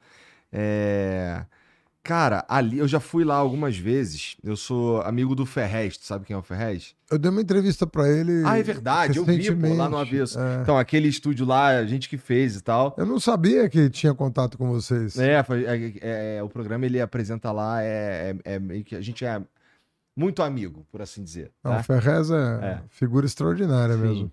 E, pô, assim, eu já fui lá muitas vezes. Muitas, assim, algumas vezes assim no, no, na ONG dele e tal, até para dar de certa forma dar uma olhada no que como é que estava ficando a obra do estúdio e tal. E, e, andei por ali um tempo. E cara, em conversa ali com ele, com outras pessoas que estão sempre ali, é... eles sempre me dizem que, pô, cara, aqui, meu irmão, para ir no hospital é um problema. Aqui o estado que tem aqui é polícia e acabou qual cuidado que tu vai tomar com, com essa galera assim que, assim, é que existem outros lugares carentes também, mais próximos aqui do centro de São Paulo. É, sei lá, tem Heliópolis, tem, tem Paraisópolis e tal. Mas tem um lugar que fica meio que esquecido. Existem lugares meio esquecidos. Na, na, aqui na ZL, assim, ZL de verdade e tal. É, tu foi visitar esses lugares aí? Tu, tu tá pensando em alguma coisa claro. para eles e tal? Não, cara, eu quando fui prefeito. Você deve conhecer. Uma paralela da M. Boimirim é Luiz Gusquem, uma avenida de 3 quilômetros que eu abri lá. Entreguei a obra. 3 quilômetros para duplicar a M. Boimirim. Melhorou muito o trânsito. Não resolveu, mas melhorou muito o trânsito. A ponte, a ponte. Sem essa, então, meu irmão não era como terrível. eu tava, não. É porque a... eu não estava em São Paulo. Eu tô em São Paulo faz dois anos, sabe? Então. Ah, é, você é, não tava. É. A ponte do Jardim Capela, né? Fui eu que inaugurei. Era um, era um Pra você ter uma ideia, as pessoas desciam do ônibus e iam para casa a pé. Pergunta lá na região. O que, que resolveu a ponte de Jardim Capela, a ponte de Jardim Aracati, o, o clube dos funcionários públicos, que eu desapropriei para transformar em clube municipal, porque é uma, uma região que não tinha área verde pública disponível para os moradores. O próprio hospital do M-Boy, quem começou aquele hospital foi a Marta. Né? Não tinha. Né? Então, os céus da região, eu fiz dois é, hospitais dia lá, né? No Jardim Veracruz e Jardim Ibirapuera. Nos dois. Tudo na MB. Estou falando só da MBoi Mirim. As coisas entregues nos quatro anos que eu fui prefeito. Agora, é muita gente, muita coisa para fazer ainda. Tem que ir fazendo, fazendo, fazendo, fazendo. É agora, muita gente. Agora, eu conheci aquilo 20 anos atrás e posso te dizer que a gestão da Marta fez muito, a minha gestão fez muito. É. Eu tive mais de 60% dos votos lá. Agora, nessa eleição, no primeiro turno. Então, tem, uma, tem um trabalho na periferia que, que o PT fez desde Erundina, Erundina, Marta e eu, que é reconhecido pela, pela população de, desses bairros, que são lâmpada de LED. Quem levou para o Boimirim? Não tinha, pô. Faz tinha. parte das suas propostas também, né? Faz. Como é que é o nome? Você, você dá um nome aqui nesse, nesse PowerPoint aqui do Lula? É, tu dá um nome aqui. Cadê? Cadê? Ah, tem um nome esse projeto, mas enfim, fala para mim aí o que que tu quer fazer. Como é que vai funcionar esse lance aí dos LEDs? Não, São Paulo eu já troquei, nós trocamos todas as lâmpadas por LED. Eu troquei as primeiras 100 mil, chamava LED no bairro. LED no bairro, isso aí. Que toda, todos os bairros de periferia, nós metemos LED para melhorar, meu, que melhorou a vida das pessoas, porque quem transita à noite por esses bairros tinha aquela coisa sombria de ter que andar para mulher, então. Pô, eu conheci uma senhora que me agradeceu a lâmpada LED em Heliópolis, e eu perguntei para ela, mas a senhora sai muito à noite, né? Porque ela é uma senhora de muita idade já. Eu estranhei, né? Falei, a senhora sai muito à noite? Ela falou, não, eu fico no ponto de ônibus esperando a minha filha. E eu agora não, não fico mais. Porque ela se sente segura entre o ponto de ônibus e a minha casa. Então, Sabe, é, são coisas que mudam mesmo, entendeu? E pior que é um troço assim, simples, né? Simples. É, tem uma engenharia, né? Porque a lâmpada de LED é seis vezes mais cara do que a lâmpada de vapor de sódio. Seis vezes mais cara. Só que ela tem duas características. Dura um tempo. Ela dura muito mais, ela dura mais de 10 anos, a outra dura dois, e ela ilumina o dobro da lâmpada de vapor de sódio. Né? É, aí você fala, bom, como é que você faz então? Você paga a lâmpada com a economia de energia. Você pede para um, um empresário trocar a lâmpada para você e você paga a conta de luz como se fosse da lâmpada velha, até amortizar o investimento. Fica bom para todo mundo. O empresário ganha, o setor público ganha e o cidadão ganha mais do que todo mundo, porque não vai pagar a mesma coisa. É. Deve ter várias coisas, várias iniciativas como essa, assim, que dá para fazer um sistema parecido. Dá. Em um monte de lugar, né? Umas paradas que você consegue fazer, faz uma troca de forma inteligente usando a iniciativa privada mesmo. Muito. É. A lei da. É, eu sou o autor da lei das PPPs no Brasil. Eu não sei o que é uma PPP. Que é parceria público-privada. Tá, é exatamente, que é exatamente isso que você está falando. Tá. O público e o privado se juntam e fazem um projeto em que o privado antecipa os investimentos e você tem um ganho de eficiência para a sociedade, entendeu? Genial. Tu foi o cara que pensou nisso? Não, não isso era. É, no Brasil foi. Eu fui convidado para Brasília para redigir essa lei. Exatamente para redigir essa lei. Entendi. Chama Lei das PPPs. Pô, essas paradas aí, é, tudo tem. é, o fato de você ser um cientista político ajuda muito, cara? Não, ajuda eu ter feito direito, eu ter feito economia, eu ter feito filosofia. Nossa, cientista político não é só uma das coisas. A última coisa que eu fiz foi ser político. Interessante, cara. Interessante. É, uma vez eu tava conversando com o Skylab e aí a gente. é, é, eu falei que, que a gente ia conversar contigo, aí ele falou assim, aquele jeito. Sabe quem é o Skylab? Rogério Skylab? Ele é um, é um artista. E é Ah. petista pra caralho. Ah, E aí ele, ele falou assim, tem um olho meio caído, falou assim, não, o Haddad é o biscoito fino do PT.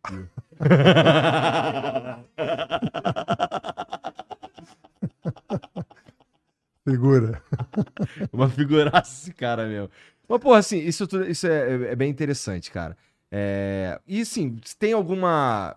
Falando sobre biscoito fino, que, qual que é o biscoito fino do teu, do teu plano de governo, cara? Que você considera assim, porra, isso aqui vai ser maneiro se eu conseguir pôr em prática. Eu não sei se eu destacaria um- uma coisa, né? Porque plano de governo, primeiro que a gente fez uma coisa mais pé no chão, porque também tem uma coisa de cobrança, cara. Você faz um plano ousado, Aham. você entrega 50% de um plano ousado, o cara fala, não, Não cumpriu metade. nada. Porra, cumpriu metade de um plano ousado.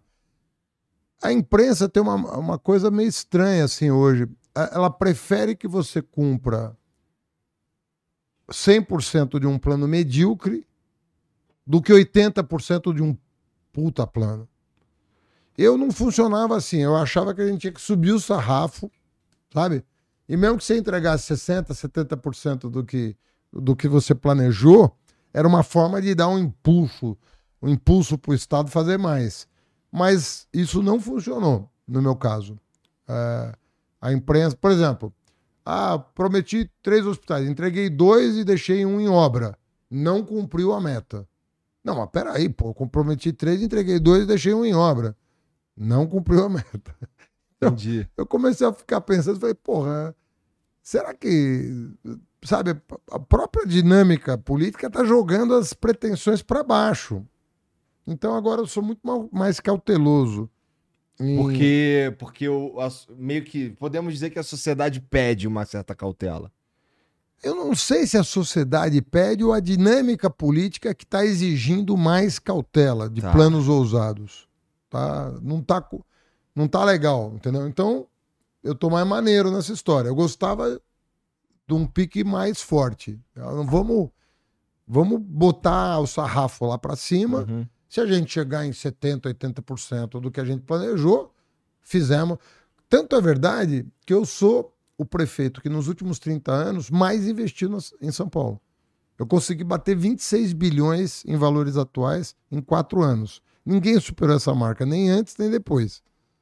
Mas, ah, mas não cumpriu aquela meta, não cumpriu aquela meta. Falei, pô, mas se eu fui o que mais fiz, esse era o objetivo, ter puxado para cima. Mas isso aí não está muito em vigor hoje, não. Entendi. Hoje, hoje você tem que ser muito comedido e fica. E tá todo mundo assim. Está todo mundo assim. Você lê os programas de governo, tá todo mundo acanhado na, sabe, nas, nas para depois não ser chamado de, sabe? O cara fala, porra, eu prefiro ser comedido, entrego e um abraço. Entendi. Tu não vai colocar 50 km por hora no estado inteiro, não, né, cara? Os 50, cara. Essa história é boa, cara. Você sabe que o- os, é, um ano depois que eu assumi a prefeitura, São Paulo, capital, bateu recorde de mortes no trânsito. Uma carnificina. Acho que, se eu não me engano, foram 1.700 mortes num ano. Puta, eu olhei para aquilo, cara. Nós tá, era uma vergonha mundial, assim. Mundial. Aí eu chamei o secretário e falei, cara, isso aqui é uma vergonha, pô. Eu Sou, imagina, eu sou um cara de esquerda, eu sou um cara que valoriza a vida, eu sou um cara que valoriza o bem-estar das pessoas. Como é que eu vou ficar com esse indicador? Ele falou, ah, mas São Paulo não, regra, não segue as regras internacionais. Eu falei, pô, mas quais são as regras internacionais? Aí falou, não, a OMS diz que em área urbana, velocidade das vias tem que ser de 50 por hora. Eu falei, pode fazer. Acabou. E aí a gente. Caiu, caiu 55% as mortes em São Paulo num prazo de um ano. É bastante mesmo. Então a gente salvou aí, não sei se foi num prazo de um ano, eu posso estar errado, mas caiu, caiu no, na- no meu governo, Tá. 50%. Ent- Então entre 2014 e 2016, caiu ou em um ou em dois. Mas assim, despencou. Nós salvamos aí, sei lá, 800 pessoas por ano. E outra, cá entre nós, né, meu, com esse trânsito, você precisa mais que isso para chegar em casa? Não precisa. Ah, se for de madrugada, pá, não sei o quê. De repente. Mas aí que acontece o acidente, entendeu? Você tem que pensar Pô, na. mas e a tua Ferrari com motorista, porra? Como é que tu anda de Ferrari a 50 por hora aqui em São Paulo, Haddad? Pois é, rapaz. Essa da Ferrari foi a coisa mais doida do mundo, né? Eu te contei, né? É, né? Antes não- da eu não gente entrar no ar. dessa história, dessa fake news aí. de Entre, bobeira. é, antes da gente entrar no ar, eu tava contando. Quando fui reinaugurar a pista de Interlagos e o paddock e tal, um cara lá que tava lá tava testando a pista nova numa Ferrari. Uma Ferrari esportiva, não, não numa Fórmula 1, numa. Ferrari esportiva. Tá. E falou: quer conhecer a pista? Tal. Eu falei: não, você vai acelerar muito tal. Ele falou: não, vou acelerar o quanto você quiser. Eu- O cara. E aí eu subi na Ferrari do cara e conheci a pista e desci. Foi gentil. Rede Globo filmando a reinauguração da pista. Aí os bolsonaristas pegaram eu saindo da Ferrari do lado do, do passageiro, né? Porque eu não estava dirigindo. E aí inventaram a fake news que eu tinha comprado uma Ferrari com motorista. Aí é sacanagem. Sacanagem. Não, e isso circulou em 2018. Eu recebi no meu zap três, quatro vezes assim. Olha, o Haddad tem uma Ferrari e ainda me chama de burro, né? Porque botei a Ferrari na mão de um motorista, né? Mas coisa de. Mas sabe, assim, isso é uma. Isso tem a ver com outro aspecto de campanha, que é o seguinte, cara. Eu acho que, é, apesar de assim, boa parte ser usada da forma errada, com fake news e tal, eu considero que os opositores. Eu não, não sei. É que. Tá bom, vou chamar de direita, mas é que eu, eu acho determinados avatares da direita no Brasil, assim, que não muito bons, sabe? São pessoas que talvez não representem de verdade o que o pensamento de direita gostaria que representasse, eu acho. E de esquerda também, Mas tem com, alguns. Mas com certeza isso É. acontece. E assim, eu acho que esses caras é, conseguiram desenvolver uma, uma campanha na internet que é superior à, à do PT, por exemplo. Um exemplo, o, o, o Bolsonaro tem 40 milhões de seguidores em geral. Eu sei que, que, que uma parte ali é de contas que não são verdadeiras e tal.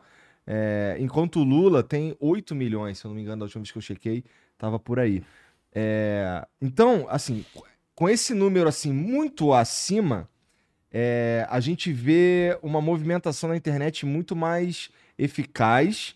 Isso a gente excluindo o lance das fake news que são gigantes, tá? Assim, e eu, e eu, eu me atrevo a dizer que de um lado e de outro, porque ah, eu também já vi umas fake news de esquerda e eu não tô dizendo que são fake news geradas pelo PT, também não tô dizendo que são fake news geradas pelo Bolsonaro. Aquela que a gente mostrou aqui, por exemplo, foi de algum maluco aí que fez, eu não, sei- não Sim, consigo não, afirmar que não tá tem ligado. controle mesmo. É. A verdade é essa. Então, ah, cara, como, como, quando é que vocês começaram a olhar pra internet? Puta, tem um poder danado aqui. Tem um espaço pra eu falar. Porque eu, eu acho, se eu fosse um, um candidato a alguma coisa, eu ia valorizar muito o tempo que eu tenho pra falar e ser ouvido. É, e a internet proporciona isso em abundância. E, e eu acho que a estratégia do outro lado, da, da galera que é oposição à tua candidatura, por exemplo, é, eles são mais eficazes, cara. Eu acho. Vocês prestaram atenção nisso e estão tentando reverter? Tem alguma ideia Eu nesse acho que estamos, mas chegamos atrasados. Chegaram atrasados. Tranquilamente. A gente não estava não estava atento para isso, no- na medida da, da urgência que isso exige, né? Uhum. Não estava. É, Eu até- acho que até hoje não está suficientemente atento, entendeu? A gente não, não tem o domínio ainda. Então estão aparecendo essas figuras interessantes, né? É, que sabem mexer com, as- com isso, dominam e, é, o- as ferramentas e têm uma postura mais progressista. Ou vieram a ter uma postura mais progressista. Aham. Porque teve- tem muita gente que está mudando de, de opinião, o que também é saudável, saber que as pessoas estão formando um juízo crítico sobre as coisas, né? Então tem essas personalidades da internet, gente que tem muito seguidor, né? E de parte a parte, né? É, você tem dos dois lados, gente que sabe mexer com, com, os, com os instrumentos, com as ferramentas, e que estão duelando em torno de valores, de princípios e tal. Então, eu acho que a pari... se hoje existe mais paridade do que em 2018, não, não é, é por causa do PT. Sim. É por causa de gente que não era petista, que talvez não fosse nem de esquerda ou de centro-esquerda, mas que se identifica com valores mais progressistas e que se dispuseram a tomar risco nas redes para defender suas posições. Uhum. Isso está acontecendo. Repito, menos por uma ação partidária e mais por uma ação individual. Tá. Isso está acontecendo. Tu diria, tu, tu, uh, isso que você acabou de falar aí, é, dá, o PT, o PT, vamos pensar no PT como uma entidade, ou ele pode ouvir isso daí como uma crítica e, pô, presta atenção nisso. Espero que ouça, porque você pensa que a gente não se critica internamente? Sei Rapaz, lá. Petista é tão crítico que não so, sobra para todo mundo, cara. Sobra, eh, tem muita discussão interna.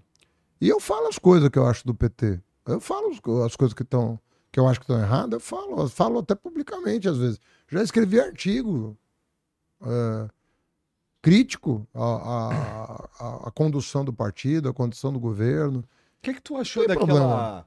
O que, que tu achou, falando do PT, o que, que tu achou daquela. de uma de uma, de uma parada que o Mano Brown falou num, num comício do PT. Falou no meu comício. Então, eu. eu comício exato, de encerramento do, de 2018. Eu achei, eu achei aquilo ali muito pertinente, para ser sincero. É. Sabe? O que, que você pensou daquilo ali? Olha, eu, o que Ficou eu pensei. Puto, né? Pô, caralho, baixou a vibe de geral. Não, mas o que eu falei, o que eu pensei é o que eu falei na sequência, porque eu fui. Depois que ele falou, acho que eu fui o segundo orador. E eu falei, tá, tá na internet o que eu falei. Falei, cara, porque ele começou a ser vaiado. Eu falei, ah, não tem nada a ver. O cara tá falando um negócio que a gente tem que compreender. Ele tá. Ele tem. Ele é um cara que se comunica com a base dele, ele mora no mesmo lugar, no mesmo bairro. Eu já visitei lá a turma do Racionais várias vezes. Eu, você sabe que eu, quando eu fui convidado para uma reunião com o Papa Francisco, né, com prefeitos do mundo todo, eu levei um disco dos, dos Racionais para o Papa. Né? E. Um dos, talvez um dos maiores legados artísticos que São Paulo tem, né? Não, foi um, foi um acontecimento, né? Quando, quando surgiram os Racionais, né? quando eles surgiram como grupo e tal. Foi um acontecimento. E eles têm um papel na cultura paulistana e hoje nacional sim, e até sim, sim, internacional, né? É. Eu fiz uma live com o Emicida essa semana no, no meu Instagram, no Instagram dele eu, eu procuro, na medida da, do meu tempo disponível, acompanhar os movimentos culturais, que a cultura sempre está um ou dois passos ou mais na frente né, do que está acontecendo. Por causa da sensibilidade, por causa do. O artista ele tem uma sensibilidade diferente. É, né? verdade. Cara, é, essas eleições elas foram marcadas e eu não sei exatamente aqui, no, aqui em São Paulo, talvez você consiga me ajudar nisso aí. Mas é, é teve muita gente diretamente ligada ao Bolsonaro que foi eleito deputado, uh, senador, deputado federal, estadual e senador. É, seria um. Vamos lá, vamos dizer que você ganha no, no, no você ganha no domingo. É, é, um desafio extra, cara, lidar com isso tudo e tal, ou em São Paulo o cenário é um pouco diferente? Acho que não, porque as pautas. É eles, na verdade, às vezes são eleitos com pautas que só têm importância na época da eleição. Depois elas perdem um pouco importância, porque você está mobilizando energias assim é, que se manifestam muito no período eleitoral por estímulo, sabe? De repente você é, kit gay, o cara inventa um troço, você sabe que eu passei sete anos no MEC? Eu nunca tinha ouvido falar de ideologia de gênero. Nunca tinha ouvido falar. A expressão eu não conhecia.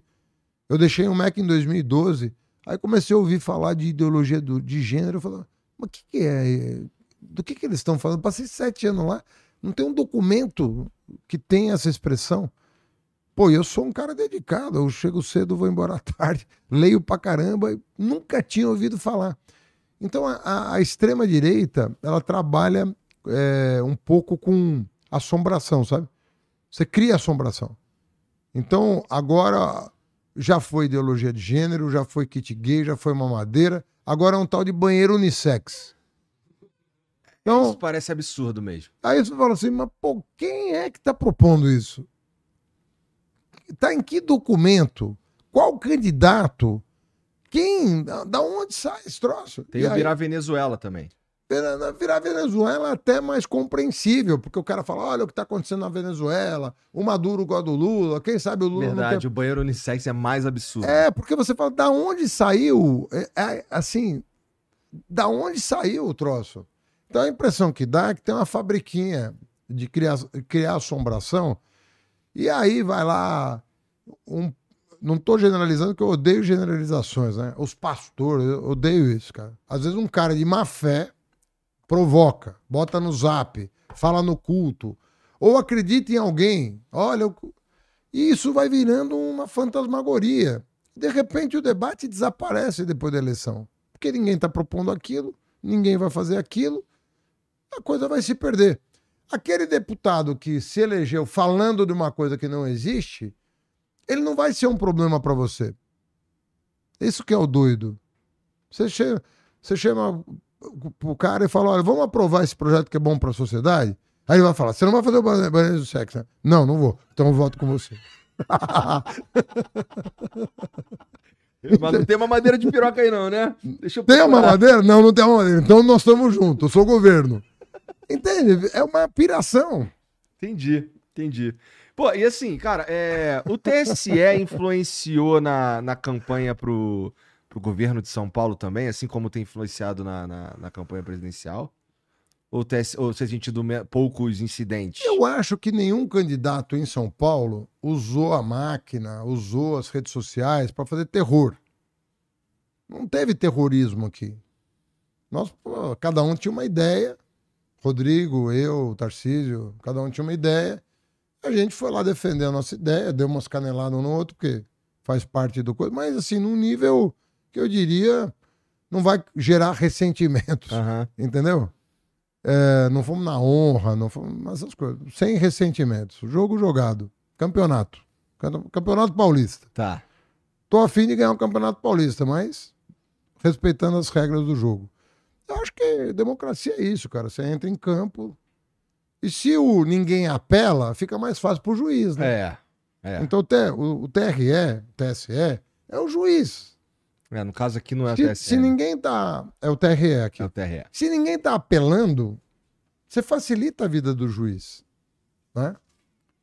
É de, o que é difícil é controlar quando os times não estão jogando, é, se comportando. Aí você não sabe para quem dá cartão, tira vermelho para um, amarelo para outro. Que é o que está acontecendo no plano nacional. Mas por quê? Porque tá, sabe, tenso. Uma hora é a urna eletrônica. Quanto tempo a gente passou discutindo?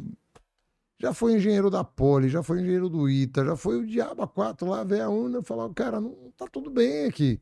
E, não, mas será? Vai ter fraude, vai ter isso, vai ter aquilo. Essas tensões artificiais elas só concorrem para produzir calor e não luz. Tu acha que o assim, é, em 2018 a gente teve um sentimento anti-PT forte pra cacete, que eu inclusive, na minha opinião, é, foi o que verdadeiramente elegeu o Bolsonaro. Eu acho que foi um sentimento de PT não, sabe? Agora a gente vive um momento mais, uh, ele é na verdade diferente, eu acho, que é anti-Bolsonaro. Assim, tem uma grande parcela meio anti-Bolsonaro e tal. É, você acha que isso pode te ajudar nas eleições aqui para governador? Porque o outro candidato ele é abertamente é, ligado ao Bolsonaro e tal.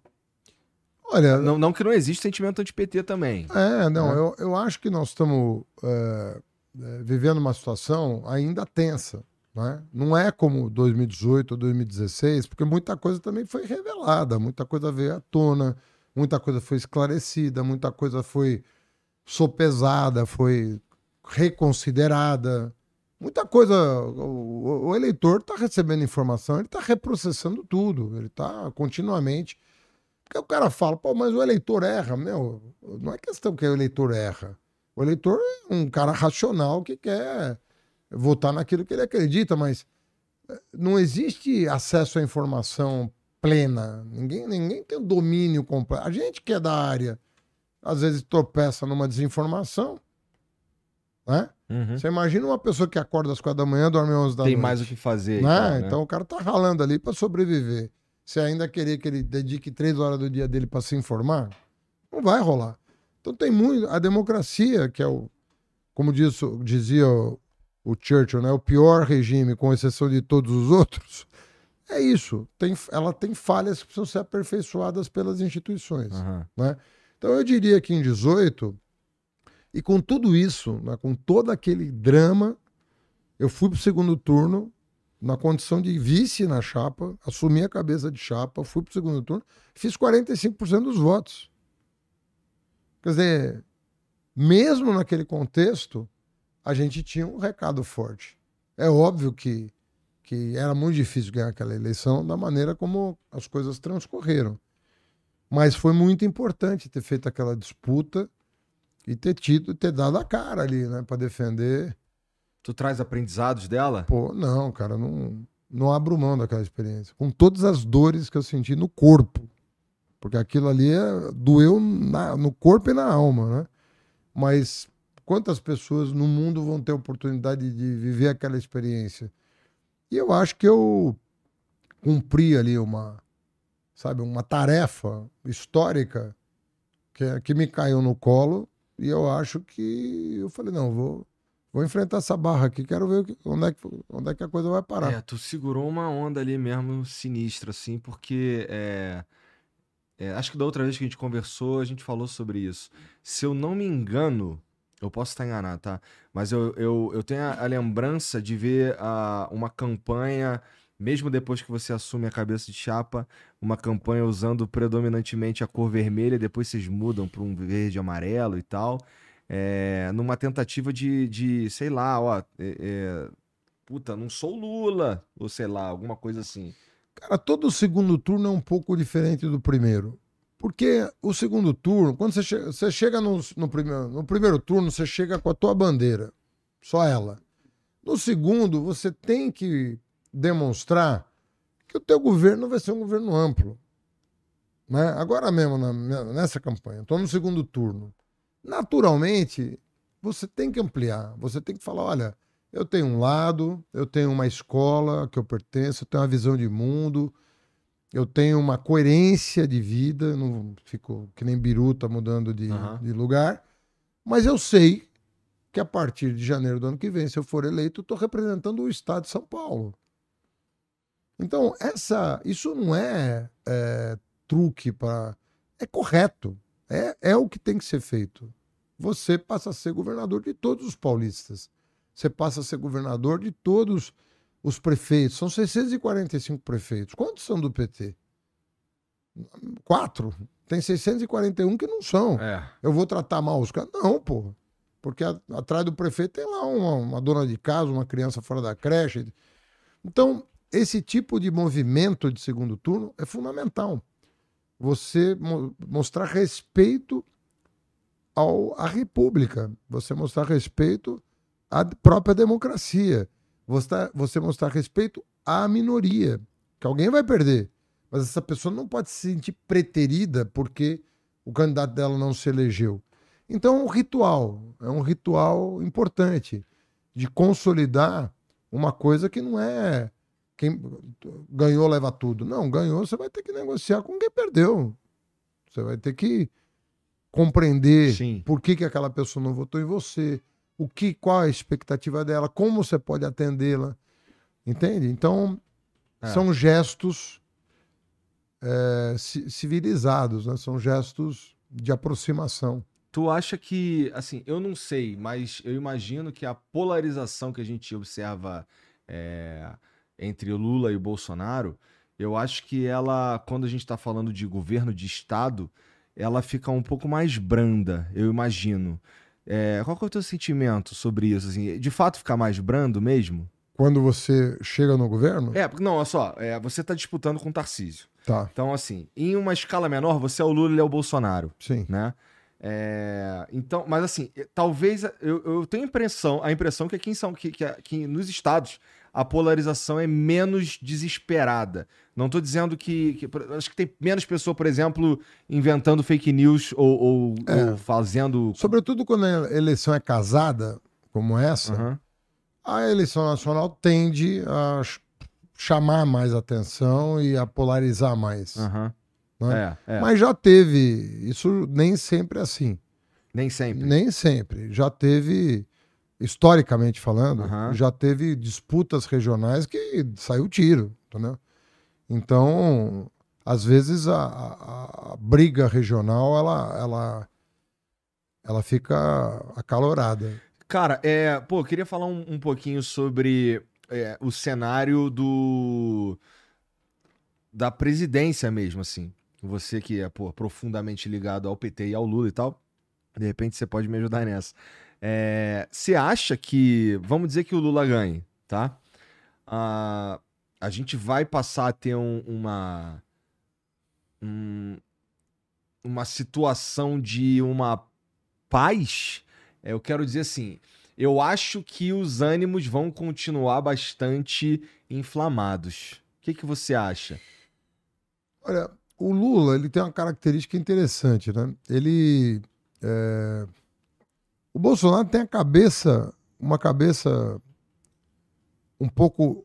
No, no sentido não pleno da palavra, mas ele tem uma cabeça militar na política um pouco binária, amigo e inimigo, Uhum. sabe? O Lula não tem essa cabeça. O Lula ele, ele tem uma formação diferente da do Bolsonaro. Formação sindical do Lula faz muita diferença na hora de tomar decisão, na hora de dialogar. Pensa uma pessoa seguinte, um sindicalista, talvez o mais importante sindicalista da história do Brasil, né? O Lula começou como uma grande expoente do movimento do eu mu- acho que dá pra afirmar isso com com tranquilidade. tranquilidade. Eu só tô querendo Tá. negociar os termos aqui com você. Mas o Lula é um cara que sentava a mesa. Cara, eu não sou lulista, mas eu também não sou bolsonarista, fica tranquilo. Eu- o Lula é um cara que sentava à mesa da, de negociação para conseguir um bom acordo para quem ele representava. O Lula é mais ou menos isso até hoje. Ele é mais ou menos isso. Ele quer, ele não é burguês, o Lula, mas ele não é anti-burguês. Tem cara que é de esquerda e é anti-burguês. Né? O cara é Contra burguês, vote 16. é, tem cara que é anti-burguês. O Lula nunca foi, na minha opinião, anti-burguês. Ele é um cara que sentava à mesa representando a classe mais frágil no capitalismo e querendo ter um bom acordo com a classe mais forte do capitalismo. Então ele falou: ó, eu quero que você prospere, mas eu quero que você distribua a prosperidade entre nós. Nós estamos ajudando a você a prosperar. A cabeça do Lula é muito essa. É, Eu sinto que, talvez assim, no, no meio da. Vou te contar um episódio que Vai. acho que, acho que diz muito sobre o Lula. Ah, No final do governo Lula, começaram a sair pesquisas absurdas de aprovação. Absurdas, assim. 83% de aprovação. Ótimo e bom. Mais 11 de regular, mais 4 de Rui Póssimo e 2 de não sei. Era uma coisa assim. E aí eu tava indo pro Sul inaugurar uma universidade com ele. é, pesquisas encomendadas pelo governo? Tô brincando. Não, tudo Datafolha, Ibope e tal. E eram tudo, né? é, até gente que não gostava do Lula, fazia pesquisa e dava isso, né? E dava mesmo. E aí um dia ele falou, pô, Haddad, 4% de ruim péssimo, né? E eu, pô, 4% de ruim péssimo? Ele falou, quem são esses quatro, cara? Como é que eu agrado esses quatro? Quer dizer, ele tava mais. Ele, em vez de prestar atenção nos 83, 85, dependendo da pesquisa, ele estava querendo entender quem ele não tinha conquistado ainda. Apesar de todo o esforço que ele fez. Ele falou: o que, que eu não fiz ainda para conquistar esses que faltam? O que é um absurdo, né? Se você for parar para pensar. Qualquer pessoa com hoje com 50% de ótimo e bom, porra, tô, Solta 50 fogos. solta fogos. O cara tava com 80 e tava se perguntando. Falei, presidente, tem cara que responde o questionário que tá com dor de cabeça, tem cara que responde o questionário que brigou com a mulher de manhã, tem cara que perdeu o emprego naquele dia, tem 4%. E ele, pô, mas nós tínhamos que. Caralho. Então, eu tô te falando, é real. Isso é real. É um fato que eu vivi. Ele é um cara que gosta de agregar. Tu acha que esse movimento é, de trazer o Alckmin e Tudo a ver com ele. uma, uma aparente aproximação do Meirelles e tal é, tem a ver com essa parada de acalmar a sociedade? Tudo a ver com ele, com a personalidade dele. O Lula é um agregador. Ele é um agregador. Ele é um cara que acha que uma conversa decente, de peito aberto, eh, resolve as questões. Inclusive no plano internacional. O Lula se dispôs a mediar conflitos internacionais e, e era sempre bem sucedido. A briga do Bush com, com o Chaves. Porra, ele foi falar e talvez ele tenha evitado, evitado um conflito armado na Venezuela por conta da relação que ele tinha com os dois. A própria sacanagem que fizeram com ele no caso do Irã, sabe, que o, o- o Obama mandou uma carta pro Lula pedindo que o Lula tentasse resolver a parada da energia nuclear no Irã. E ele foi no Irã. E por que, que tu disse que isso é uma sacanagem? Qual foi o desfecho Porque disso? depois. Não, porque o Lula trouxe o acordo que foi encomendado e os caras Ignoraram. ignoraram o acordo e disseram que não era aquilo. E isso obrigou o Lula a ter que publicar a correspondência do Obama para ele, coisa que ele não faria numa circunstância normal. Era um documento oficial do governo Uhum. americano para outro presidente. Ele falou: olha, tá aqui, ó. Você acha que eu vou pro Irã fazer o quê? Eu estava mandatado pela comunidade internacional para ir buscar o entendimento e evitar a guerra. Né? Entendi. Entendi. Bom, tem umas mensagens pra nós aí, Jean? Várias mensagens. Então, vamos lá. Pode começar com o vídeo aí, por favor. E aí, Igor Haddad, tudo bem? Salve, salve família. Começou, hein? É... Haddad, pergunta vai pra você, cara. Como que a gente faz com São Paulo, cara? Não pode sair com o celular na rua, não pode sair com relógio na rua, é gangue da pedrada. Só no nosso, cara, tá difícil, tá difícil. Eu amo São Paulo. É, quero saber como que a gente vai melhorar essa segurança pública sem que vire o Rio de Janeiro. Eu amo São Paulo, é? a cidade que recebeu eu, minha empresa, mas tá difícil. É, eu E- tava, eu tava falando, né, do lance da investigação que eu te falei. Você não, você não tem um sistema de segurança pública hoje. Não tem. Então o que acontece? Com sorte você prende um cara em flagrante. Agora, se você não der consequência àquela prisão, você não vai conseguir desbaratar a quadrilha, entendeu? Cada três celulares roubados no Brasil, um é em São Paulo. Porra. É. Cada três crimes cibernéticos de WhatsApp, Pix, um em São Paulo. São Paulo hoje responde por 30% a 35% dos crimes pa- patrimoniais dessa natureza. Por quê? Porque você não dá consequência. Não adianta só prender um cara em flagrante e tacar na cadeia. Você não vai resolver o problema. Aquele cara tem que dar. Aquele cara é o começo de um processo investigativo que tem que chegar. Esses celulares são ou são desmontados e vendidos em peças, ou eles são contrabandeados, porque pode servir a qualquer país, né? Sim. Então, tem muito contrabando de celular roubado e tem muito desmanche. Então, sendo claro, ou você tem uma polícia civil reestruturada, ou os caras vão tomar conta do pedaço. Cara, uma, Tomaram já, né? uma coisa que, que é, tava na minha cabeça que de te perguntar, não sei se é competência do, do governador ou, qualquer coisa nesse sentido, mas tem a ver com mobilidade elétrica, cara. Eu perguntei pro Tarcísio também. Ah, É, bom, é, eu tô falando é, de um, um jeito de se mover pela cidade, por exemplo, uma, moto, uma motoquinha elétrica ou um monociclo, como a galera usa bastante aqui. É, existe um problema hoje. Eu tenho uma motoquinha elétrica.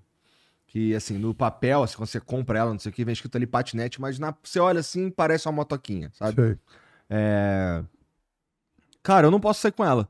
Porque se eu saio com ela, ela pode ser apreendida e eu não tenho meios de regularizá-la. Então hoje o, o, o cenário para quem tá, para quem usa ou quer usar a mobilidade elétrica é um cenário é, além de ele é fora da lei, mas e assim de um jeito muito ruim que é, não tem uma lei para essa parada e mas tem alguma coisa um, algum dispositivo que permite que ele seja apreendido, apreendido e levado embora. Então. E eu não tenho como tirar ele de lá, porque eu não tenho como regularizar ele.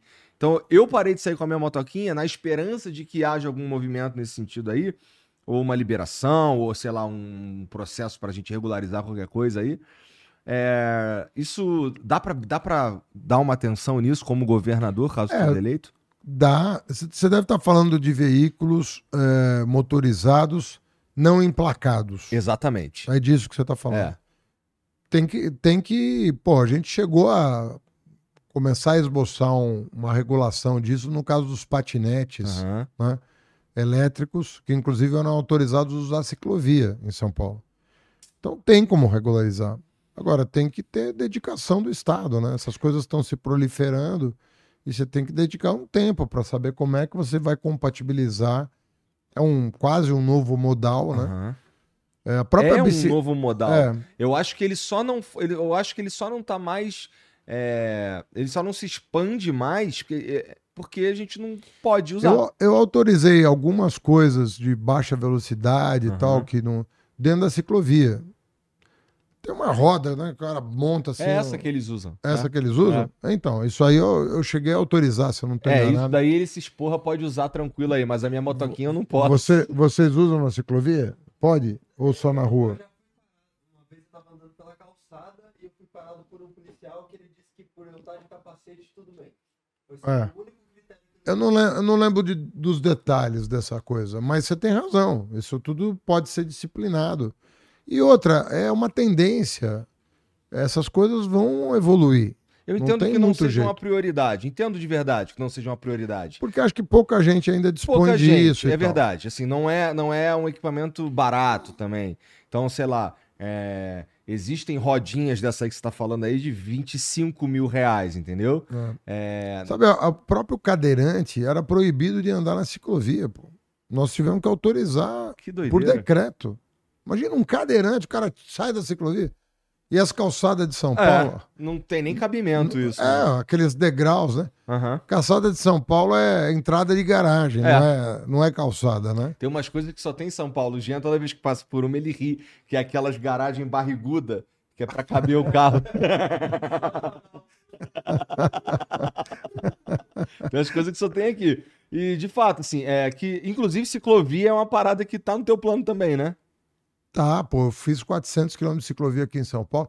Cara, os caras reclamavam de ciclovia. Eu falei, gente, os, os entregadores. Isso tudo estava acontecendo no mundo inteiro. Entregador com bicicleta explodiu no mundo inteiro. Como é que você vai deixar essa galera no, no, no viário tradicional? Ia ser uma carnificina. Esses caras iam morrer. Não é brincadeira isso. Hoje você não ouve mais falar, raramente se ouve falar de um ciclista Acontece ainda, mas a malha cicloviária hoje, ela te dá uma segurança muito maior. Então, antigamente era a notícia de ciclista perdendo o braço na Paulista, uhum. o outro morrendo na Faria Lima. Hoje você ouve cada vez menos casos. Por quê? Porque você tem uma malha cicloviária. Na pandemia, que explodiu o transporte, esse transporte por bicicleta de mercadorias, uhum. de livro, de sanduíche, de comida, de tudo, como é que você ia enfrentar isso sem uma malha cicloviária? Então, essas coisas a pessoa tem que ter coragem também de fazer, porque você fica adiando e a cada dia que passa é, são acidentes que acontecem e são tragédias, né? Uma pessoa de 20 anos, 18 anos, morrer numa é. bicicleta, pô, é um negócio. um braço. É. Catastrófico, né? Mas estou com você, eu acho que tem que regular mesmo. Mas será que o governador consegue fazer um, algum movimento nesse sentido governador... ou é uma coisa de prefeitura? O governador não consegue, porque tem duas formas de resolver isso: o código de trânsito, a lei federal, ou uma regulação do prefeito. São as duas esferas que o prefeito faz uma interpretação ali e baixa uma norma de como tratar. Pelo menos é, dá para tu levantar. Dá, dá. Mas é de novo, assim, eu, eu, eu, eu entendo que não é uma prioridade. Mas um debater e conversar sobre isso aí no momento aí que, sei lá, tá mais tranquilo, pode ser interessante. Pode ser bom. O Destroyer mandou aqui, ó. Fernando, alguma proposta para os rios e córregos da cidade de São Paulo? Já viu sobre o plano de avenidas na época de Prestes Maia e Saturnino de Brito? Pesquisei muito. Pesquisei muito sobre e gostaria de ver nossos rios renovados. Voto em você e para mim você já ganhou. Legal.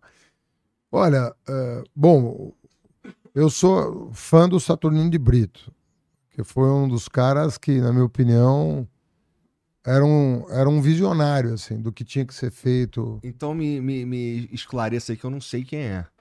O Prestes você sabe, é o cara da, do plano de avenidas de São Paulo, é? foi prefeito de São Paulo. Era um cara que tinha uma visão, na minha opinião, mais conservadora da cidade, mais rodoviarista. E estava com menos, menos ideia de transporte público, transporte de massa e mais carro e o caramba, entendeu? É um, foi um prefeito importante, mas assim, na minha opinião, dialogava menos com o futuro do que eu penso que devam ser as cidades. Tá. O Saturnino de Brito não. É um cara que não foi. Que, é um cara que planejou ah, os canais de Santos, por exemplo. Ele, ele era um engenheiro é, e lidava muito com água. Tá. Muito. Era um engenheiro que lidava muito com a questão da água. Fez vários planos de, de drenagem em cidades importantes. Santos é uma delas. Aqui em São Paulo ele tinha um projeto muito legal. Em vez de você fazer piscinão, você fazia lagos artificiais que mudavam de nível de acordo com, com a reservação da água em tempos de chuva ou não. Era um projeto muito mais interessante. Você fazia parques em torno desses. Quer ver assim? Um lago que é mais ou menos isso é o Lago do Ibirapuera. O Lago do Ibirapuera, ele, ele vem de um rio que chama Córrego do Sapateiro, que desce ali a Sena Madureira. Ninguém sabe, porque tá, tem uma avenida em cima. Aham. Mas aquele, aquele, aquele lago do Ibirapuera, ele é. ele regula a, a drenagem. Então é uma espécie de pi- piscinão que não parece piscinão, porque ele, ele tem água sempre, ele é um lago e ele vai reservando de acordo com a necessidade. Que foi o Saturnino que planejou isso daí. o Saturnino era um cara que tinha essa cabeça Tá. do, de usar os rios, de usar os córregos, de não tamponar os rios, de não botar uma. Entendeu? Hoje em dia, Entendi. tem muitos países do mundo que estão destamponando os rios, tirando faixa de carro e abrindo o rio, para o rio respirar e a via passa do lado, como se fossem marginais. Aham. Mas o rio fica a céu aberto, entendeu? Você não tampona mais. Hoje é proibido tamponar rio em São Paulo. Você não pode construir uma, uma pista sobre o rio. Como tem na 23 de maio, como tem na 9 de julho. Como... Todas essas avenidas eram rios, córregos. Entendeu? Entendi. Tá. Anhaia Melo. Pode pensar a avenida que for. É tudo. Tá tampando um rio. tá tampando um rio, um córrego. Tá. Hoje você não pode mais. Tamanho do ATI, né? O Maluf fez aquele troço horroroso em cima do. Mas funciona, né? É feio, mas funciona, né? Mas hoje não se faria. É. Nem Minhocão, ninguém faria mais aquilo. Ninguém. O minhocão é outra. é, O minhocão é muito esquisito, inclusive. Eu fico, eu fico às vezes com pena do cara que mora ali. Né? No terceiro andar. É, porque Puta merda, cara. É. agora Mas tão- desafogou pra caramba também, né? Não é Qual? de todo ruim. O minhocão, pô. Minhocão é legal. Mas que Mas agora. Pra quem mora lá. É. É, o, o problema é assim, ninguém faria isso de novo. Tá. É uma coisa to- totalmente fora de propósito urbanístico. Entendeu? Tanto é que tem gente que se pensa até em tirar aquilo fora, entendeu? Não é a maioria das pessoas, mas tem gente que defende, ó, tem que tirar aquilo. Ninguém faria mais certas coisas eh, em Entendi. São Paulo. Ficou totalmente fora de moda. Tampar um rio ficou fora de moda, fazer um viaduto daquele ficou fora de moda. Tudo, tudo errado, entendeu? Do Uhum. ponto de vista urbanístico. Aham.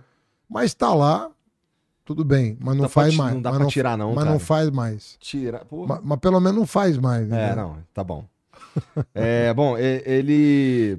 Tá, deixa pra... Ele perguntou aqui se tu tinha alguma proposta pra rios e córregos da cidade de São Paulo, se tu pensou nisso. Não, a- coisa mais importante a fazer é despoluir, né? que é fazer as ligações de, de rede de esgoto e despoluir os córregos, né? A gente fez Tem um problema- em alguns, pelo menos. Esgoto e resíduo sólido em São Paulo ainda é um problema grave.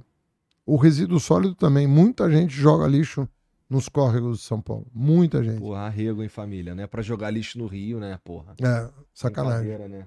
É, mas às vezes é, 2022, pô, ano da tecnologia. Porra. Ó, a Mariana mandou aqui, ó. Por favor, responda claramente sem correr da pergunta. já vem alguma. Você e o Lula irão regular a mídia, sim ou não?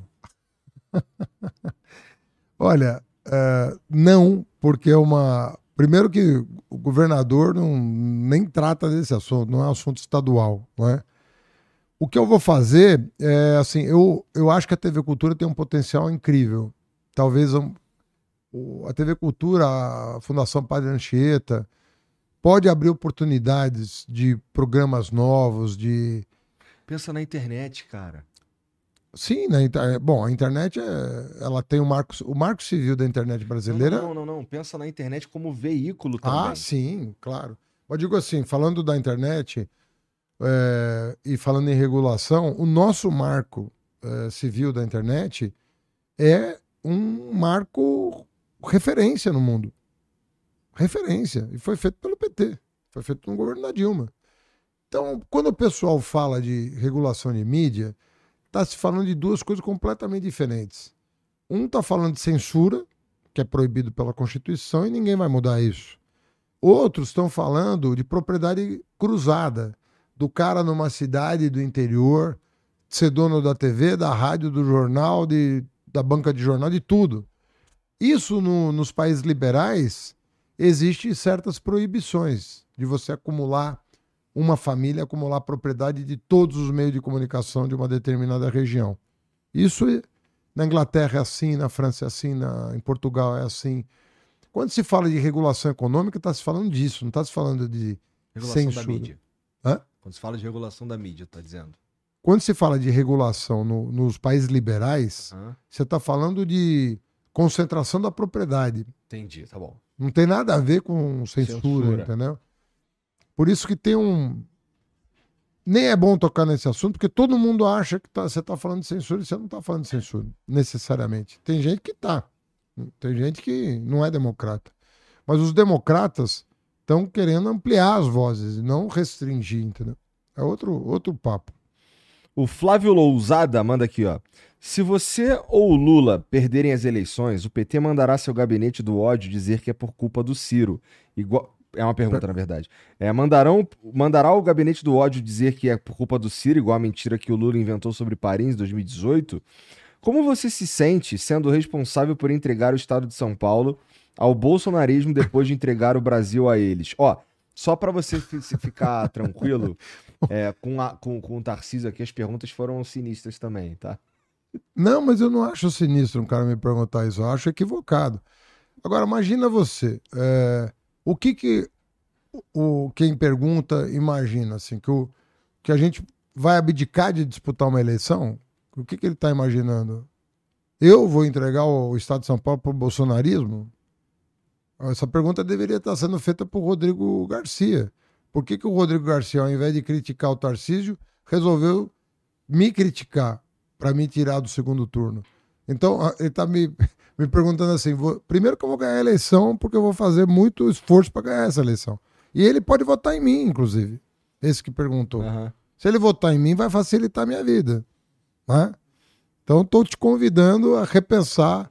Não sei se você vai anular, se você vai votar no Tarcísio, mas estou te convidando a votar em mim no domingo, porra. Você não quer o bolsonarismo aqui, você tem uma opção. né? Isso em primeiro lugar. Em segundo lugar, qual é a, a- que, que ele imagina? Que a gente não dispute a eleição? Agora, eu, não eu nunca acusei o Ciro de nada. Não sei por que, que ele está me fazendo essa pergunta. Aliás, deixa eu. eu falo isso e falo na cara do Ciro, falando para quem quiser ouvir. É, eu fui portador de um convite para o Mangabeira Unger na minha casa, na presença de testemunha, de que se o Ciro aceitasse ser vice do Lula, é, ele seria o candidato a presidente se o Lula fosse impedido. E ele não quis. O direito dele, ué. Mas não tem. Eu não perdi a eleição porque o Ciro foi para Paris. Eu não faria isso se eu fosse ele. Porque acho que prejudicou ele, não a mim. O Ciro não me prejudicou indo para Paris. Ele se prejudicou indo para Paris. Isso eu tenho certeza do que eu tô falando. Conversar com o Mangabeira é engraçado, né? Que ele fala um português assim puxadão pro, pro inglês, é. né? Mas é, é uma pergunta, esse tipo de pergunta, assim, não. Não tenho nem, eu não tenho nenhum ódio do Ciro. De jeito nenhum. Eu lamento muito. Ó, ele não está engajado na eleição do Lula agora. Por ele. Entendeu? Por ele. A, a, a governadora do Ceará era do partido dele. É, ali tem um, tem um imbróglio. A Isolda estava no cargo, ia ser candidata à reeleição e estava no PDT. Ele, ele não quis apoiar a Isolda, tirou do bolso do colete contra os irmãos a candidatura do Roberto Cláudio, que ganhou as prévias dela e perdeu a eleição para o Humano, que é do PT, com o apoio dos, dos Ferreira Gomes, que romperam com o próprio irmão. Pô, se o cara não se entende nem com os irmãos, pô, vou eu me entender com o cara? O que, que eu tenho culpa aí? Que ele... o cara tem que pensar duas vezes para fazer esse tipo de pergunta. Pô. Assenta a poeira aí, vamos tentar construir o Brasil. Mas, de certa forma, é importante que ele, que ele faça as perguntas para esclarecer também, né? Eu sei, cara, mas é um tom. Vocês do gabinete ah, do sim, é, ódio. É, tem o tom. Pô, não tem uma, uma frase minha desabonadora ao Ciro. Nenhuma. Nunca critiquei o Ciro. Ciro me xingou de tudo que é nome. Nunca falei nada do Ciro. Nunca. Só lamentei as decisões que ele tomou. Isso eu posso, né? O Chiraco, ou a Chiraco, não sei. O governador anterior cancelou o projeto da linha 18 Bronze, trocando para BRT, que quem usa sabe que não passa de um ônibus lento com grife. O senhor tem intenção de continuar o projeto e trazer um monotrilho ou alguma forma de transporte mais agradável para São Bernardo? Quando eu conversei com o Garcia, ele disse que o. Que o puta, eu, eu espero não estar tá cometendo nenhuma injustiça aqui, mas eu acho que ele me falou que o monotrilho não era tão eficiente quanto parece. O que, que tu pensa sobre isso aí? Ele não é tão eficiente quanto parece, mas ele é mais eficiente que um BRT. E para transporte de massa, o BRT não vai resolver o problema de, de do ABC. Então, você, você pega o monotrilho que está em operação hoje, né, que é o que vai para a Zona Leste ali pela Anhanha Melo, uhum. e chega até São Mateus hoje. É, é um monotrilho que resolveu o problema de transporte, como o metrô resolveria? Não. Mas melhorou. Porque você combinou o BRT embaixo, o BRT não, o corredor de ônibus embaixo, com o monotrilho em cima, melhorou para quem vive lá. E o plano diretor que nós aprovamos está repaginando aquela avenida. A avenida está tá melhorando e tal. Então, ele não, não resolveu o problema, mas ele melhorou. Entendeu? E sobre a tal da linha. Essa 18? linha 20. O Dória cancelou um contrato assinado, pô. É. Na minha opinião, errou. Deveria ter feito. Eu é, acho que é... é um desses que você considera que foi feito bonitinho, certinho e tal, e devia ter mantido? Eu não cheguei a me debruçar sobre o contrato, mas o projeto teve aprovação dos prefeitos do ABC, inclusive os prefeitos do ABC eram quase todos do PT à época em que o plano foi apresentado. E aí o Dória resolveu canetar. Ah, não resolve. Então, o que, que resolve? O BRT? O que, que resolve? O metrô? Bom, se não. Entende? Então o governo do estado eu acho que deu um, Somebody love ali, sabe? Entendi. Ah, o Oliveira VT manda aqui, ó. Haddad, esse pessoal fala da, de Venezuela, Nicarágua, etc., que parece que querem governar esses países. Não tem propostas para o Brasil e tem esse fetiche de falar de outros lugares. Isso vem de longa data com haitianismo, entre aspas. Como você avalia isso? Antes de tu responder, uma das coisas que ficou faltando conversar com o Lula e, e, e eu, eu, de repente, eu acho que eu queria ouvir o que você tem a dizer sobre isso. É, cara, existe um custo político em não se distanciar desses uh, ditadores, né? Cara, por que que não se livra logo desse, de toda essa, essa ideia? É que, veja bem, é, essa tua pergunta é muito boa, porque Existem Eu duas. ia perguntar pra ele, porra, mas ele foi embora cedo. É, mas eu respondo para você. Não sei se eu vou representá-lo na resposta, mas eu vou falar o que eu penso para você. Tá. Eu escrevi, eu, eu defendi meu mestrado em economia com 26 anos de idade. Esse mestrado deu origem a um livro, meu primeiro livro, que era um livro chamado O Sistema Soviético. Era um livro crítico aos regimes autoritários de esquerda.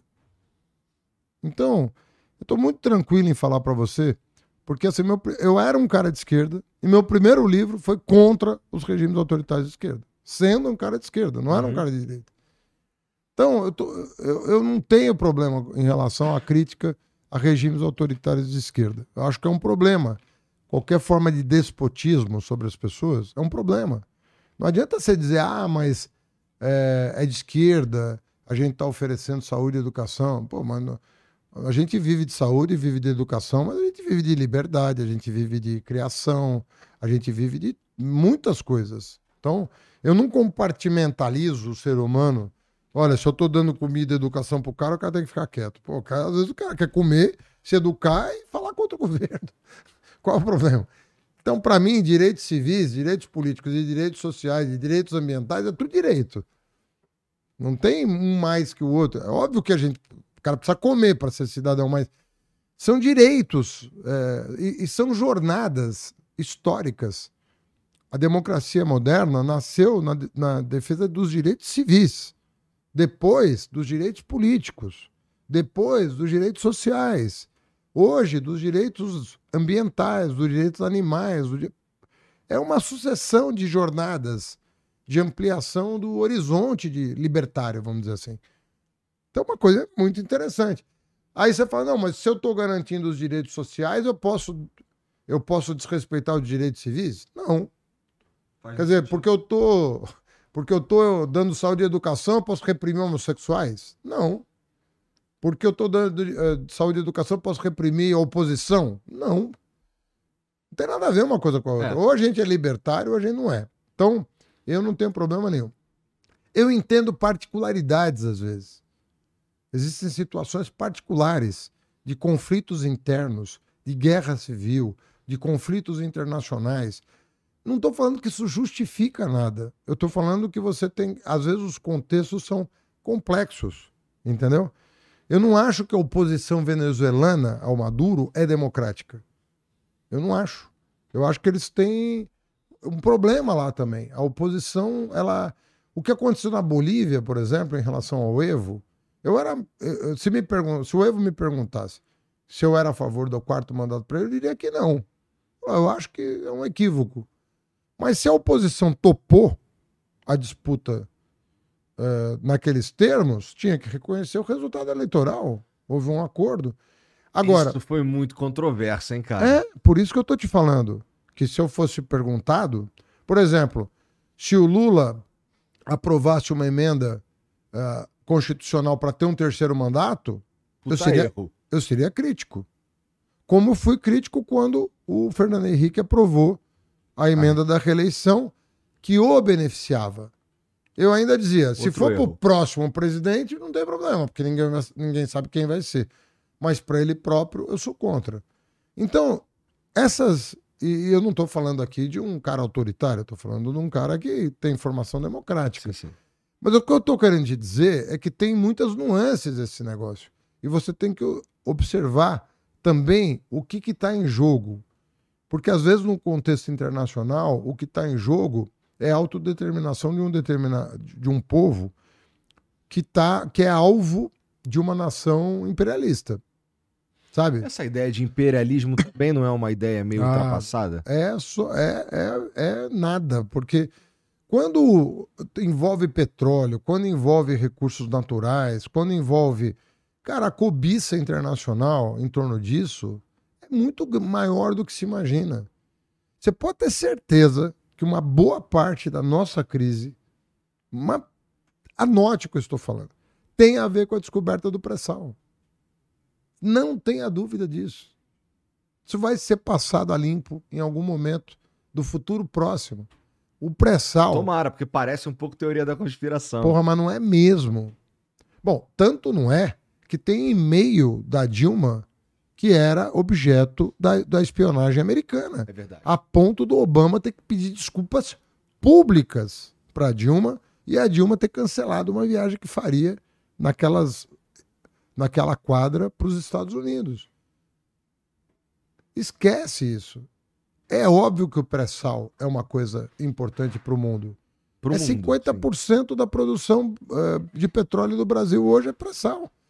A Venezuela é a maior reserva de petróleo do mundo. Mais que a Arábia Saudita, mais que o Irã, mais que o Iraque. É a Venezuela. Então não tenha dúvida de que isso é um problema. A cobiça é muito grande, entendeu? Em relação aos recursos naturais. Porque são escassos, pô. Quando você descobre uma reserva de minério raro. Agora, pô, você não viu. Imagina você. Teve o golpe na Bolívia e, e tem um conflito lá em relação ao lítio, né? Que é matéria-prima fundamental para a produção de bateria elétrica. O Elon Musk lá do, do, da Tesla falou: se a gente dá golpe em quem a gente quiser. Falou isso no Twitter dele. Ah, mas ele fala muita merda no Twitter também, Mas, né? cara, mas não... você acha que o cara vai. Você acha sinceramente que entre a Tesla e o direito dos povos originários da Bolívia, ele vai pensar dois segundos sobre de que lado ele vai ficar? Eu gosto de acreditar que vai, mas eu sou meio burro, né? Bom, mas eu tô com você, então, então eu sou meio burro também, porque eu acho que quando esses interesses econômicos estão em jogo, os, as, as, irmã, as sete irmãs da. Tem documentários sobre isso, sobre como esses caras derrubavam o governo. Você acha que a crise no Oriente Médio é por causa do conflito é, entre os palestinos e, e os judeus? Tem esse conflito. Mas toda aquela região foi redesenhada no pós-guerra pelas nações que ganharam a Segunda Guerra. A Primeira Guerra e depois a Segunda Guerra. Tudo aquilo foi redesenhado. A Turquia, depois da Primeira Guerra, perdeu a guerra. É, o- o- o- os países que estavam sob a influência da Turquia, que se tornaram independentes né, da- do Império Turco, aquilo foi redesenhado de acordo com a- as fronteiras as- entre os países. Foi, aquilo tudo foi redesenhado. Você acha que a, a monarquia despótica lá da, da Arábia Saudita não tem apoio americano? E, é, e não é uma democracia. Ninguém chama aquilo de democracia. É. Mas tem um apoio. Por quê? Porque tem uma aliança entre a família real e os interesses americanos. Não dá para fechar os olhos para isso, entendeu? Então fica um pouco, sabe, fica um, é um pouco hipócrita esse negócio, né? O, o Eduardo Bolsonaro fica posando lá com o príncipe saudita e xingando o Maduro. Porque um- é tem um pouco de hipocrisia nisso. Tem. Obrigado, Igor, que você falou que tem. Por quê? Por que Não, tem? tô- Né? Não, eu tô falando isso porque é verdade que tem. Não tem, não tem como negar que tem. Entendeu? Sim. Tô brincando com você, porra. Você brinca comigo, pô. Deixa eu brincar com você. Quero ver tu falar do passeio que a gente fez.